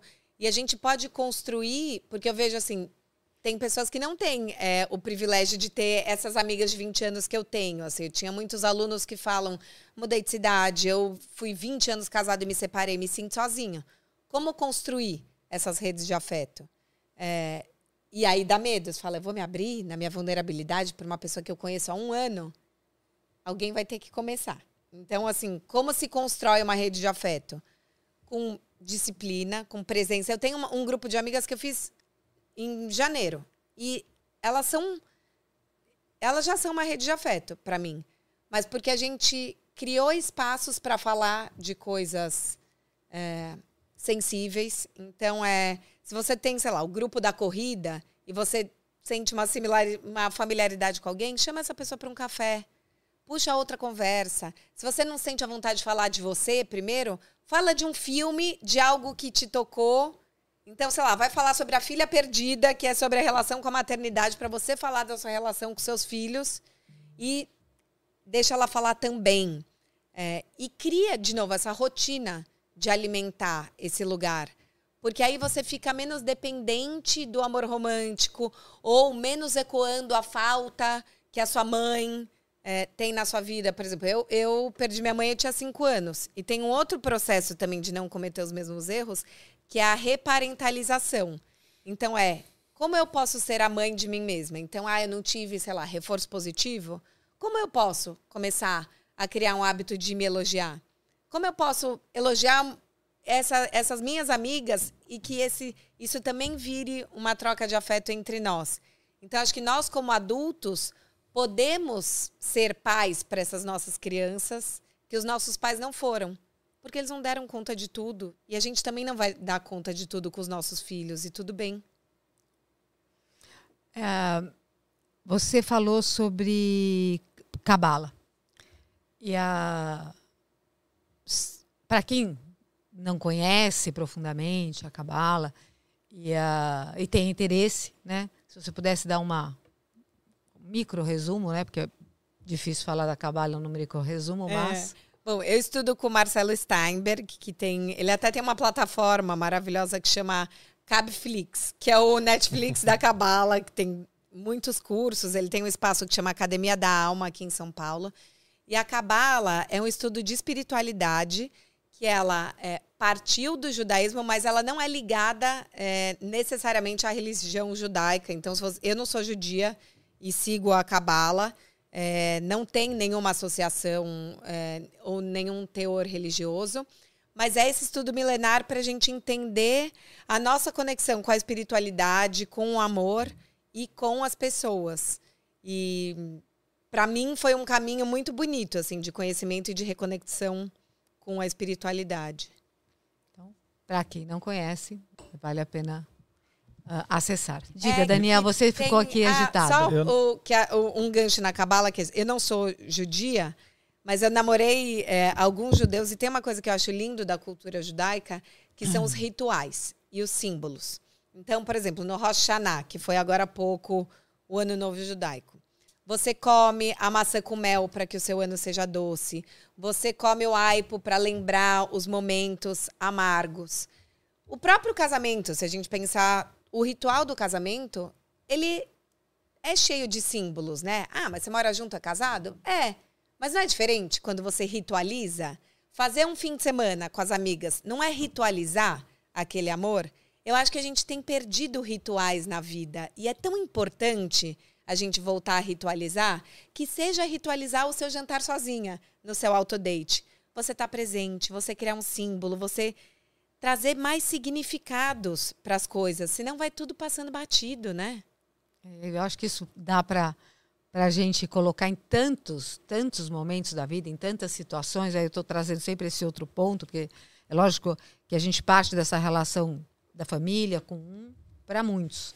E uh, de todos os momentos, né? Momentos de encontro, almoço entre o grupo mais próximo, né, entre a família, a gente realmente vai perdendo. Isso acaba afetando a relação com todo mundo que está à volta, né? É, e é fazer uma pausa. Essas minhas amigas novas, no, a gente viajou juntas na Páscoa, e eu falei, eu ritualizei o jantar da Páscoa. Então, tava o, o almoço. Tava todo mundo junto e a gente podia só ficar rindo, bebendo vinho, falando mal do chefe ou bem do cara que está saindo. Eu falei, vamos aproveitar que Páscoa é ressurreição e eu queria que a gente pensasse que coisa a gente deixou morrer na gente que a gente gostaria que renascesse. Um sonho, um traço nosso, é, um amor. E aí cada uma falou. E a gente, que na época se conhecia há três meses, mudou a relação. Todo mundo chorou. A gente soube de coisas, umas da, da vida das outras que a gente não sabia. E foi um ritual simples. Então, às vezes, é. Não tenha medo de colocar uma pergunta mais profunda na mesa da sua família, ou está todo mundo na avó, que a gente já não vai há um tempão, pede para ela contar uma história da infância dela, sabe, da adolescência dela e vai ritualizando. Toda vez que você for lá, pede de novo. É, acho que isso vai deixando as relações mais profundas. Muito bom. É, você vai perguntar, Gerson? Não, vai, vai com é, você. Então, vai, seguinte, você vai preparando a sua experiência, porque você sabe que aqui quem vem tem que participar de uma experiência. Gente. Carol, nós vivemos hoje, atualmente, é, um movimento mundial está colocando pessoas, umas pessoas contra as outras, né? E eu estou falando da política. Isso não acontece só no Brasil, mas especialmente aqui no nosso país a gente vive isso na pele. Onde passa, é, é, como que passa pelo amor, assim? É, eu vejo pessoas que se amavam brigando, você também vê, certamente pode ter brigado com alguém também, é, e pessoas que não se conhecem também. A gente julga o outro pelo por quem ele vota ou por que ele pensa, e o e, e, a, e, a, palavra amor é, é, é, aparece em muitos lugares. A gente tem que voltar a se amar. E, o, o, processo que a gente vive hoje, o que, que o amor diz sobre esse processo? Você já pensou sobre isso, sobre esse movimento? Muito. É, acho que tem alguns pontos, né? Primeiro, você falou isso, a gente julga muito as pessoas. E aí, de novo, voltando a citar o Eric Fromm, ele fala que a gente tem uma lógica aristotélica nas relações. Então, que é uma lógica que é A é A e não pode ser B. Então, logo, se a pessoa vota em fulano, então você já cria uma série de características para ela e coloca ela dentro de uma caixinha. Se vota em ciclano, é outra caixinha. Isso a gente faz o tempo inteiro. Ah, é vegano, é uma caixinha. Eu lembro que uma menina escreveu para mim outro dia, ah, eu saía com um cara e ele foi um sacana, mas eu conheci ele na yoga e ele era vegano. Quer dizer, automaticamente o vegano é mais bonzinho. Sim. É só para trazer um exemplo é? leve, mas de como a gente vai categorizando as pessoas. E o que ele coloca é que a gente deveria se relacionar numa lógica oriental, onde é, não existe uma coerência as pessoas são ambíguas e são múltiplas. Então, ela pode ter. Né, você pode amar o seu tio e ele ter uma postura política que você não concorda. Assim, por que, que a gente está quebrando todas as relações? É, acho que a gente está tendo posturas muito extremistas, pouco flexíveis e muito aristotélicas. Então, assim, ah, se ela é desse jeito, isso contamina toda a minha relação. É, isso faz com que a gente também se cobre uma coerência que a gente não tem. Porque a gente tem muitos lados que não se combinam. Depois, voltando para o exemplo que eu falei do conviver e não resolver, eu acho que a gente desaprendeu a conversar sem querer convencer o outro. A gente pode discordar com muito respeito. Né? Eu sinto que a gente perdeu esse hábito de só ouvir, falar: não, tudo bem, eu te entendo, eu não concordo. E eu quero colocar a minha posição e você não precisa concordar. O diálogo virou embate. Talvez porque a gente tenha tido menos espaços, é paradoxal, né? Que a gente está em contato, teoricamente, com mais pessoas, então internet, redes sociais, só que estamos todos dentro de bolhas. A gente convive menos com o diferente. Então, a hora que eu ouço alguém com quem eu não concordo, é mais fácil eu bloquear, né? É mais fácil eu parar de conviver. É mais fácil eu sair desse grupo do WhatsApp do que ter uma conversa. Por que, que a gente não pode só ouvir o outro? Deixar ele falar e falar também. Eu acho que o, o, amor é um pouco isso. E, de novo, talvez agora, nesse momento inflamado, a gente fazer na política é difícil. Começa no micro. Por exemplo, teve um dia que eu escrevi um texto na Glamour. Eu falo sobre amor, eu falo muito sobre as minhas experiências. Eu nunca exponho diretamente alguém que com quem eu saí, mas eu brinco que se não virou amor, pode virar pauta. Só que assim, eu dou uma maquiada na história para que se a pessoa. para não expor alguém. E uma amiga falou para mim: Putz, eu não sei se eu teria escrito esse texto, porque vai que é, o cara que você saiu lê e se sente ofendido. Eu falei: Bom, eu não ofendi ele. É, eu não tô falando dele e é um ponto que eu gostaria de falar. Ela falou: Mas eu não é, mas eu não faria isso. Eu falei, tá bom, mas eu faria. Você não precisa. Tá tudo certo. E até depois ficou meio um climão e ela escreveu num outro grupo falou: Ah, mas agora a gente se entendeu. Eu falei: Não, mas a gente não se desentendeu. A gente só discordou. Se a gente. É assim, pensa no micro. Se a gente não puder discordar das nossas amigas, dos nossos irmãos, você não vai poder discordar do seu marido, da sua mulher. E aí, a hora que você for discordar politicamente, isso vai virar um embate de ódio. Mas só que isso é recíproco, né? E se você está disposto ao diálogo, e eu tô, e a Ana tem uma posição que eu não gosto de qualquer, e eu falo com ela, e ela não está em posição de diálogo, mas de embate, aí uh, já mina a minha uh, possibilidade é, mas é, de conversar. Eu, E é o que a gente assiste hoje. Então, a gente, a gente- a gente, a assiste, é, é, talvez a gente coloque no lugar da- da- das pessoas que estão estimulando, ou de líderes que estão estimulando esse tipo de relacionamento, porque é o tipo de relacionamento que ele conhece. E, a- e aí a, a gente vai ter que não dar voz. Muita gente está dando voz, porque tem dentro disso dela. Eu acho que assim, a gente começou a, a criar, e o que a Carol acabou de falar de, de contaminar as relações, né? A gente, cansei já de ouvir, fulano vota em tal pessoa, e a gente está muito assim, não dá nem para conversar. Não, eu já nem quero conhecer. Melhor nem colocar nessa pauta, melhor nem, nem apresenta. Porque é isso. né? A gente criou essa coisa muito veemente. E eu participei de um grupo recentemente com líderes da área financeira e vários com posturas totalmente diferentes. Eu fiquei muito surpresa como eles conseguiam dizer, olha, realmente eu entendo você fazer, votar no, no candidato A, mas eu não consigo porque ele tem essas e essas características e eu não consigo. Eu vou continuar no candidato B. E o outro falou, não, mas é que estas que você preserva não são as que eu preservo. Pois é, pensamos diferentes.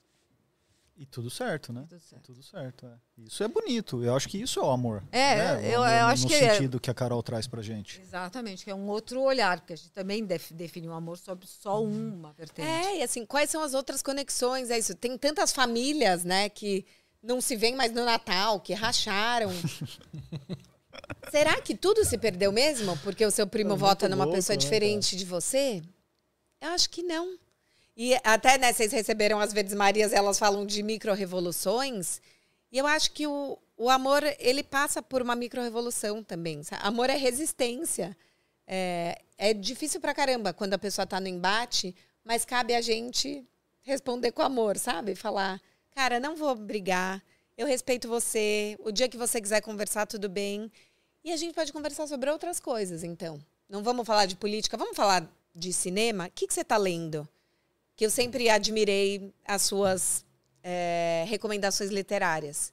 E eu vou me reconectar por essa pessoa ali. E eu vou entender que ela tem o olhar humano que eu achei que ela tinha perdido totalmente, porque ela vota em alguém que eu não aprovo, a hora que ela me conta dos livros que ela lê, da forma como ela está tratando a mãe doente.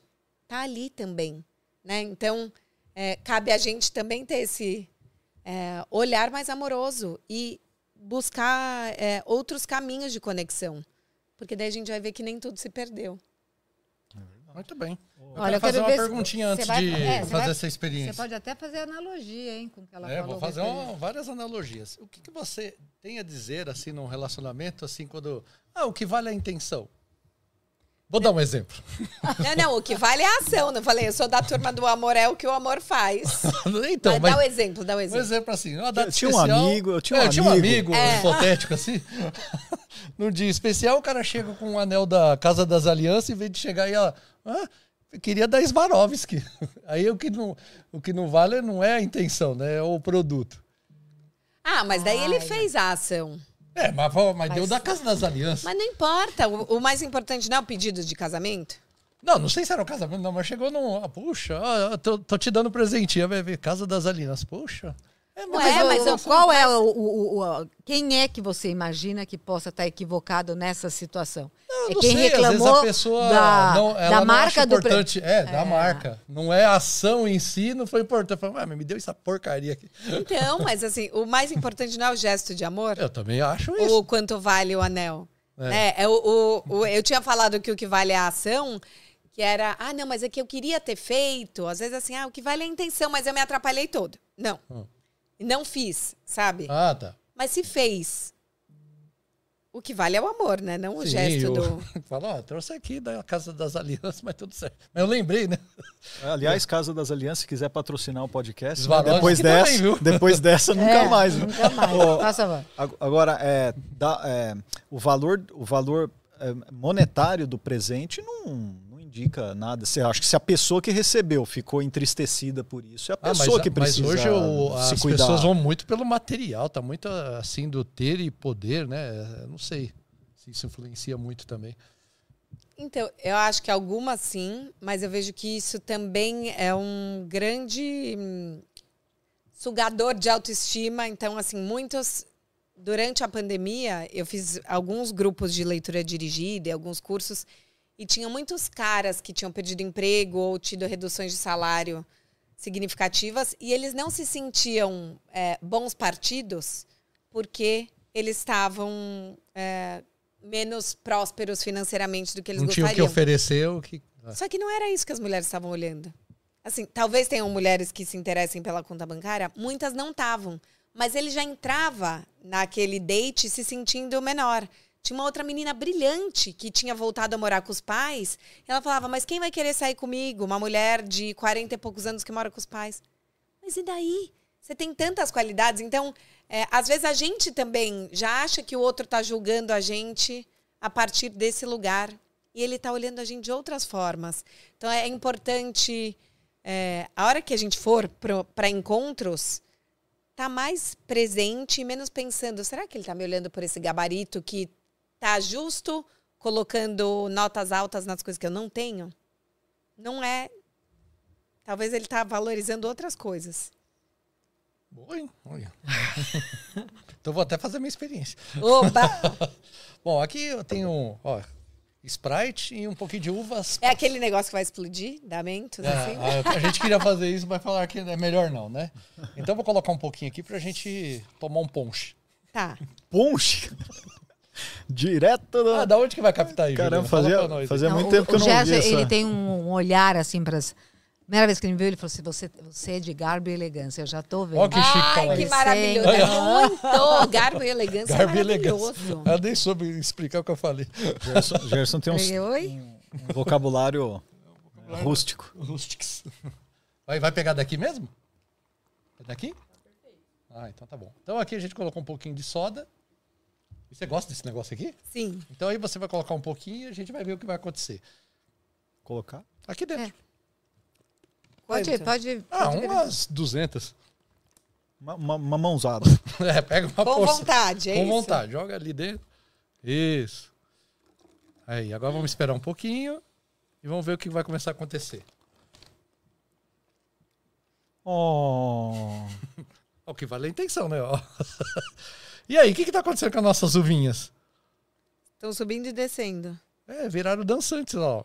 Isso você colocar assim, pra você ficar zen e vendo. Maravilhoso. É tipo aquele negócio que tinha o. O neon. Ah, é, isso mesmo. Você acha que dá pra Por conquistar que, que alguém tem algumas isso? que não sobem? Ah, peraí, a gente dá um peteleco aqui, ela vai subir. Olha lá, ó. Aí, essa aqui tá quase subindo. Sobe e desce, que ó. incrível. E quando chega aqui, ela desce, né? Aí, o amor é isso. Tem horas que a gente tá Hum, incrível, horas que a relação vai mais pra baixo e tudo bem. tudo certo, olha lá. ó. E aí, você tem uma teoria de por que que tá acontecendo isso? Eu vou, antes de falar a teoria, além do- dessa questão da oscilação de momentos do amor, eu acho essa questão. Você está vendo que tem um monte de bolinha colada nas, nas uvas, né? Que, que pode ser as nossas redes. Muito. Ah, é, as redes que te levam pra cima e as que. É. Aí você, você fica lá, lá embaixo. Aí Só, depois você só- sobe. só falta eu dar uma. É, é, falar dá alguma uma- coisa inteligente É, sobre é, Não tem mais o que falar, gente. Desculpa não aí. tem mais o que falar. Mas é Por que, bem que legal. elas sobem e descem? Bom, olha só, você viu que a gente colocou um, a gente colocou um refrigerante com muito gás, né? Se Sim. colocar água normal, não vai acontecer isso. E aí, essas bolinhas aqui, que é o gás que está se desprendendo, ela, ela, ela fixa aqui na, na superfície da uva passa. E aí, essa bolinha faz com que ela fica menos densa, ela sobe. Quando chega aqui, ela explode. Ó. Se você olhar aqui de cima, ela estoura. Aí ela volta a ter maior densidade, aí desce. Aí ela encontra com as bolinhas de novo que gruda nela lá, e ela sobe. Gente, então a Ana acertou total. É isso, são as redes. Sabe por quê? Nesse, até nesse livro da Bárbara Friedrichson, ela fala isso de que quando a gente tá mal, então assim, ah, você tá triste, você tá melancólico. Às vezes a gente não quer incomodar os outros, né? Da- sabe até aquela coisa, ah, não vou contaminar aqui. Daí tá todo mundo feliz, você não quer contar. Só que é muito importante a gente poder. Ela fala pra gente fazer um exercício que é. Faça você, seja uma uva passa e vá pro mundo. Então ela fala assim: senta num café, é, ou vai passear no supermercado e começa a observar as pessoas. E as- vão ter pessoas que estão com semblante triste como o seu e pessoas que estão com semblante feliz. E às vezes dá medo isso, ah, vou zicar a felicidade do outro. Olha e deseja que ela continue feliz. E só de fazer esse exercício, você vai ensinando o seu cérebro uma coisa bem budista, né, de que isso também vai passar. E você vai trocando com aquela pessoa. Você não vai sugar a felicidade dela. Você só vai pegar emprestada. É, a bolha já ia subir sozinha. Já ia Agora subir. ela tá te ajudando. Aí sobe, aí chega aqui, estoura, e volta, e aí começa o movimento de novo. Que bonito isso, Tá já. vendo? Nunca imaginei que seu experimento Olha, se você trouxesse colocar uma luzinha aqui, aí vira lá aquele que você falou lá, que fica Tem subindo. alguns enfeites de mesa que às vezes que eles usam a, a técnica. Vamos ver até Fica quando. Agora que... O amor vai acabar já já. Por isso Temos que eu um peguei uma de pessimista, Sprite. temos um Tem pessimista. pessimista. Ou a asa de Arapiraca que tá, tá aqui, né? Vai lá. Ô, Asa de Arapiraca, você vai A fazer a minha- sua experiência? Eu, ah, eu tenho, tenho aqui um joguinho, Você vai mas fazer um antes- comentário aqui? É isso? Você, quer fazer não, um- não, Ah, não tem, vocês já comentaram tudo? Fizeram todas as partes legais, vocês já falaram. É, drogas. Tem drogas que ajudam no amor? Tem a droga do amor, não é? É MDMA, não é? Que é, É, mas eu ia falar que o amor é uma droga, né? é uma droga. É, tem um. Até tem um vídeo no canal, depois eu vou mandar pra vocês, se vocês quiserem colocar na descrição, que é o, as pessoas tratam pessoas que estão com dificuldade de sair de relações ou de superar términos como viciados em drogas. Eles foram estudar é, o vício na paixão, ele quimicamente na gente é igual ao vício de drogas. Então, assim, não por acaso esses grupos de apoio são tão importantes. Então, quando você olha AA, NA, você ter outras pessoas com as quais você possa é, compartilhar, é essencial para você passar é, sozinho. E o que acontece é, na paixão você tem esse pico de serotonina e de dopamina, e quando você fica sem a pessoa, você vive uma crise de abstinência, química mesmo. E aí a dor de amor é, é uma dor que no cérebro ela hum, aciona os mesmos lugares do que uma dor física. Então, se você quebrar um braço, no seu cérebro vai doer no mesmo lugar do que se você tiver com o seu coração despedaçado. Então, não é frescura. e por isso é, eles tratam esse. É, tem um lugar de. É uma droga mesmo. É uma delícia, mas é uma droga. te dá um up e te dá um high. Caramba, não Um, imaginava um, isso. ó. Um down, né? não. Talvez é, possa existir, então, o Mas amantes essa anônimos. coisa das drogas, do amor, eu não sou uma super conhecedora Existe, de drogas, mas existe os... dizem que é o MD, o cogumelo também, né? Cogumelo também? Eu não sou, gente, eu não sou super conhecedora, porque eu sou. Eu achei que ia morrer quando eu fumei maconha, então eu virei uma careta das drogas. Achou que ia morrer por quê? Você deu um negócio Me deu uma transformando num. Porque ela, porque ela fez no meu meio da rua. assim, Vixe. daí eu falei, ah, não é pra mim. É não. agora. Agora que eu tô indo pra lá. É. É, então é o seguinte, ó. Nós temos aqui um joguinho de cartas, que é, são cartas que têm algumas questões populares, mas que tem uma resposta científica. Topa? Top. Top. Então, Se errar, 100 reais, hein? Ai, Tudo bem? Deus. Passa o Pix, a gente já passa o Pix. E aí, você tenta responder, a gente também tenta, que a gente não sabe que pergunta que sai aí. Daí a gente vê a resposta, porque atrás tem a resposta. Tá bom? Combinado. Dada por um especialista. Tcharam! Você pode ler na frente e Está em já inglês, falar em português. mas nós para o- temos aqui a tradutora juramentada. Eu gosto quando fala em precisa. Inglês. Inglês? É, que aí Não, fica não. chique a pergunta. Ou em português. cara. Em português ou português? É, não, faz, faz as duas, faz as duas. Tá. Why do hurricanes hit the east coast of the United States, but never the west coast? Então, por que os hurricanes são furacões, Furacão. né? Furacões. Por que, que os furacões atingem a costa oeste dos Estados Unidos, mas nunca a leste? Putz, essa pergunta é muito geograficamente localizada, né? A gente não vai saber disso. Mas a gente pode ter uma suposição. Pode, e teremos. Né? A suposição ah, é o calor, né? A diferença de, de temperatura. Estou fazendo a minha suposição. Que faz essa. é, a- a- o, o mar está aquecido e essa deve ter alguma densidade aí e ela atinge, deve ter uma outra temperatura na outra costa. Agora é com você. É, Eu, eu pensaria na temperatura e também talvez na no espaço de mar sem sem outras terras perto de que talvez tenha mais espaço é, entre o próximo entre a próxima costa e com isso o vento atinja velocidades maiores. Olha, eu tenho uma dúvida na pergunta. Por quê? Ele está perguntando se o, o furacão não atinge ou não acontece. É isso? É exatamente, porque em um ele atinge e o outro Por que, que never atinge na acontece. leste e não na oeste? Por que, que tem de um lado e que não tem no outro? Né? Não é que o furacão não chega lá no outro, né? Não é Não. isso, né? Nunca atinge. O que ele fala assim é, né? Ele never. Never- Num ele hit, no outro ele não hit. De- Deixa eu ver aqui, cara. É isso, é isso. Não, tudo bem. Num ele hit, no outro- no outro ele never hit. Vai, então vai, dá a sua aí. Olha a curiosidade dele. A Não, curiosidade. não vou ver atrás, não. Ah, eu acho que tem a ver realmente assim com. É, é, com volume, volume não, a extensão de- do mar de um do lado e do outro, né? Que isso influencia muito assim na, na, na, na- composição, na composição, na, na formação do, do nosso furacão. Agora deu um chutão aqui. O mar acho que é meio igual, cara, o oceano, né? É, de um lado é o Pacífico, do outro é o Atlântico. É um oceano grande o suficiente para Então deu um Caramba. chutão aqui, ó. chutaço, eu também. A formação do, do furacão tem a ver com a circulação atmosférica ali, né? Aquecimento Das da correntes, água, tudo, tudo. que um pouco que vocês falaram, né? Das correntes. Cara, a, a resposta mais genérica e evasiva do mundo é porque não dá condições. Do outro lado não Porque tem as não tem, condições né? que tem do outro É lado. porque não tem. Deve ter uma resposta bem legal E disso. aí, mas- pelo que eu tô vendo aqui, a resposta é gigantesca. Ixi, Maria. Eu nem sei direito por que, que o furacão se forma. Não, Assim, especificamente por É. que, que eles formam, eu também não sei, não. Não, aqui ele fala que tem duas condições eh, específicas para isso acontecer. Uma é a- realmente a diferença de temperatura, que é, no caso do oeste é muito mais. ah, numa é mais baixa, na outra é mais alta.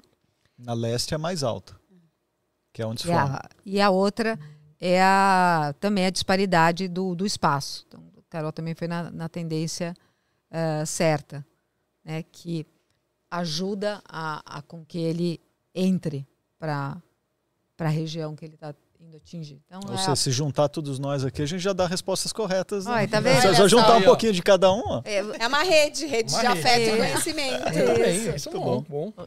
Ana, está chegando ao fim o nosso bate-papo? Ah, chega que peninha. Poderia ficar aqui fazendo amor com vocês Termina. a tarde toda. Falar em fazendo amor, você falou um negócio da, que, que me remeteu. É, fazer amor, as pessoas. É, é o jeito bonitinho de falar que você vai transar, né? Fazer sexo, etc. O sexo e amor, eles são necessariamente coligados? Não. Nunca. Não, nunca não, Não. mas assim. é. mas é. Espero que várias vezes sim. a maioria das vezes sim. Mas é. é, tanto para mulher quanto para o homem, fazer sexo é, pode ser uma coisa pontual, exclusiva e única e acabou e não tem nenhum amor envolvido. Sim. E eu acho que para nós mulheres, é uma coisa muito importante, e daí eu faço muito essa chamada de autorresponsabilidade, que é para de fazer é, querendo que isso leve você a uma outra situação. Então, ah, que agora o namoro engrene. Então, assim, quando eu ouço, ah, mas ele só queria me comer. Ué, mas você queria transar? Então, vocês fizeram o que os dois queriam. Agora, se você fez porque você achou que aí vocês iam continuar saindo, não faça. Por exemplo, eu não sou uma pessoa do sexo casual, assim, ah, saí uma, duas vezes. Eu. Não tem juízo de valor, mas, de novo, já ouvi de muitos caras, ah, isso é careta. Ah, já ouvi de um cara, eu tinha 35 na época, mas você tem 35, eu tenho 38, você não vai me convidar pra subir? Falei, ah, agora eu vou, né? Porque agora Ah, eu tô agora morrendo sim. de tesão. Ah, agora. Agora, nossa, tô aqui uma loucura. Então, assim, é, pergunte pra você se você quer. A gente não foi ensinada a fazer essa pergunta. É sempre esse lugar, assim, ah, se eu fizer muito rápido, eu vou parecer é, uma mulher pouco namorável? Ou se eu fizer, será que eu vou aumentar a intimidade? Então, é sempre o, o meu fazer em função do desejo do outro. Então, antes de fazer, pense por você. Tô com vontade? Sim ou não? Se o mundo acabasse amanhã, quero ou não quero? Se você não se sentir confortável, não faça. E tudo bem. Isso vale para o homem também? Também, porque acho que tem um lugar de uma. Muito, é, é ótimo você falar. Tem uma obrigação da virilidade que também é, é, angustiante. Então, assim, o cara sempre tem que estar pronto, o cara tem que propor. Às vezes ele não quer, às vezes ele não tá afim. Eu entrevistei uma psicóloga que trabalha com disfunção sexual masculina e cresceu muito o número de disfunções sexuais masculinas entre homens de 20 e 30 anos. Isso tem a ver com eles estarem se sentindo impotentes na vida. De novo, o trabalho. Para a mulher, o sucesso é você ser casada, é, ser escolhida por um homem. Para o homem, o sucesso está muito ligado ao sucesso profissional. Só que muitos homens de 20 a 30 anos não têm essa é, abundância financeira que os dois amigos do mercado financeiro deles têm. Ou eles estão em crise, ou eles ainda estão morando com os pais. Eles estão se sentindo menos potentes. E isso interfere diretamente na libido. Tanto que o tratamento para esses caras parte por você voltar é, que eles tenham prazer na vida. Então é achar um esporte, é voltar. Não é de assim, não é o Viagra para você é, voltar a ser o garanhão. Então acho que tem um lugar assim. Tirem essa pressão também do querer performar e mulheres parem de também achar, ai, mas será então que o problema é comigo? Será que. Olha o narcisismo reverso. Será que ele não teve tesão por mim? Ou será que tem algum problema errado? Não, né? Assim, é, tem que ser legal para todo mundo, senão a gente fica querendo performar a mulher ideal, o cara ideal e não tá sendo legal para ninguém. É muito essa história, porque realmente do homem, né, cara? A gente é criado para. Né, para performar. É louco, né? É, outro Você dia eu vi o cara falando, eu, eu, eu, eu, sou imbrochável, imbrochável, imbrochável. Alguém, tá ok? Alguém falou isso, Gerson? Alguém, algum ser humano falou isso? Para, eu vi aí, no, ele tava em praça pública até. E dá para dar é, ibope, mas... gente, pra uma pessoa assim? Mas é, é mas é, é. justamente esse é um, é um pensamento coletivo que acaba... Você sabe que na pandemia foi, deve ter uns um ano, dois anos, que eu acabei conhecendo um assunto, conhecendo um pouco melhor esse assunto da masculinidade tóxica. É até um pouco estranho falar isso, porque assim, as mulheres têm infinitamente mais problemas na sociedade lidando com os homens do que os homens têm com as mulheres. Mas os homens também têm problema. Eu ouvi homens falando disso, eu falei, puxa, não é que tem razão? É muito legal. Eu entrevistei ah. alguns é, coordenadores de grupo de masculinidade, até tem um deles que fala que ele prefere não falar masculinidade tóxica, ele fala masculinidade frágil. E os homens não têm espaço de discussão dos sentimentos, né? Tem da pesquisas é. que você pergunta assim, pede para homens e mulheres listarem adjetivos. Então, se você tiver que falar como você está se sentindo, os homens têm 40% menos vocabulário, porque vocês não foram estimulados. É, a Valesca Casanello, que é uma psicóloga, tem uma pesquisa incrível sobre o grupo de WhatsApp masculino.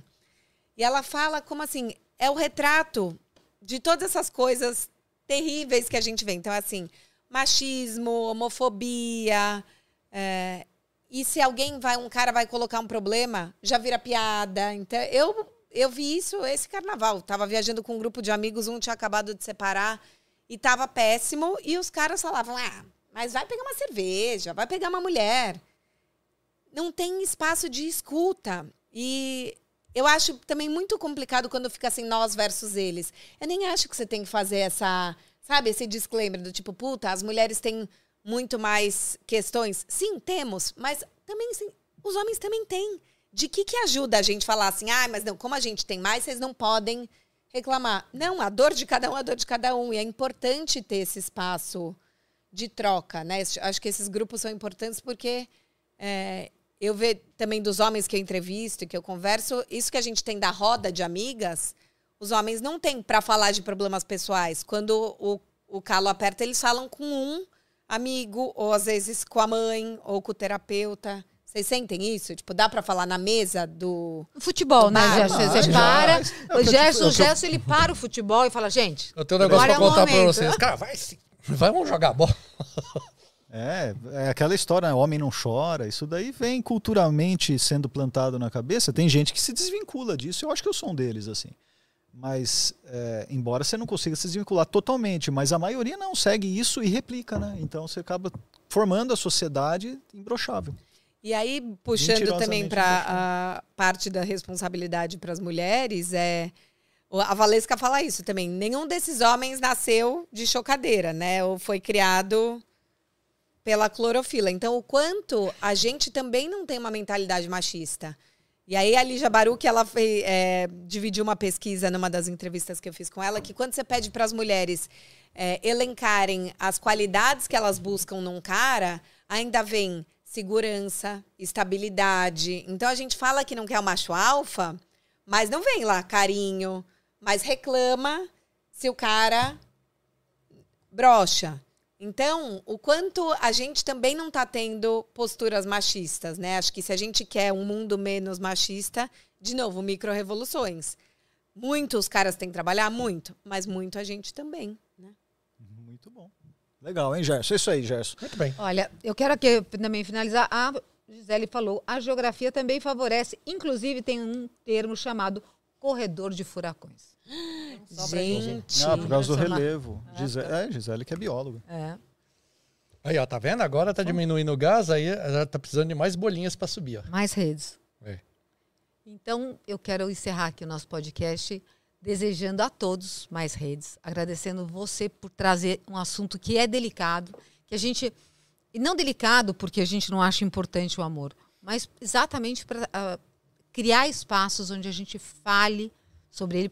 E hoje eu, eu senti que a gente exercitou o nosso o nosso músculo. Então, Carol, super obrigada pela presença, por falar com a gente, por trazer essas ideias e essas reflexões. Muito, muito obrigada. Foi um prazer estar aqui fazendo amor com vocês, falando de amor.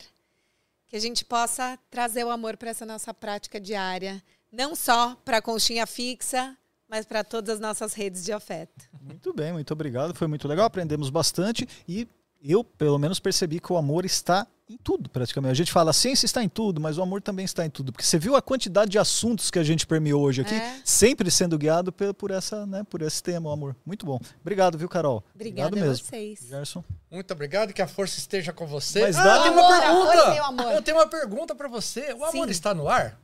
O amor está no ar e está também condensado em nós. Hum, Não? no ar eu tenho oxigênio, argônio e Mas o nitrogênio. oxigênio não tem amor? Tem, mas é que isso é piada nerd, né? O amor está no ar? Não, tem o, o nitrogênio, o oxigênio e o argônio.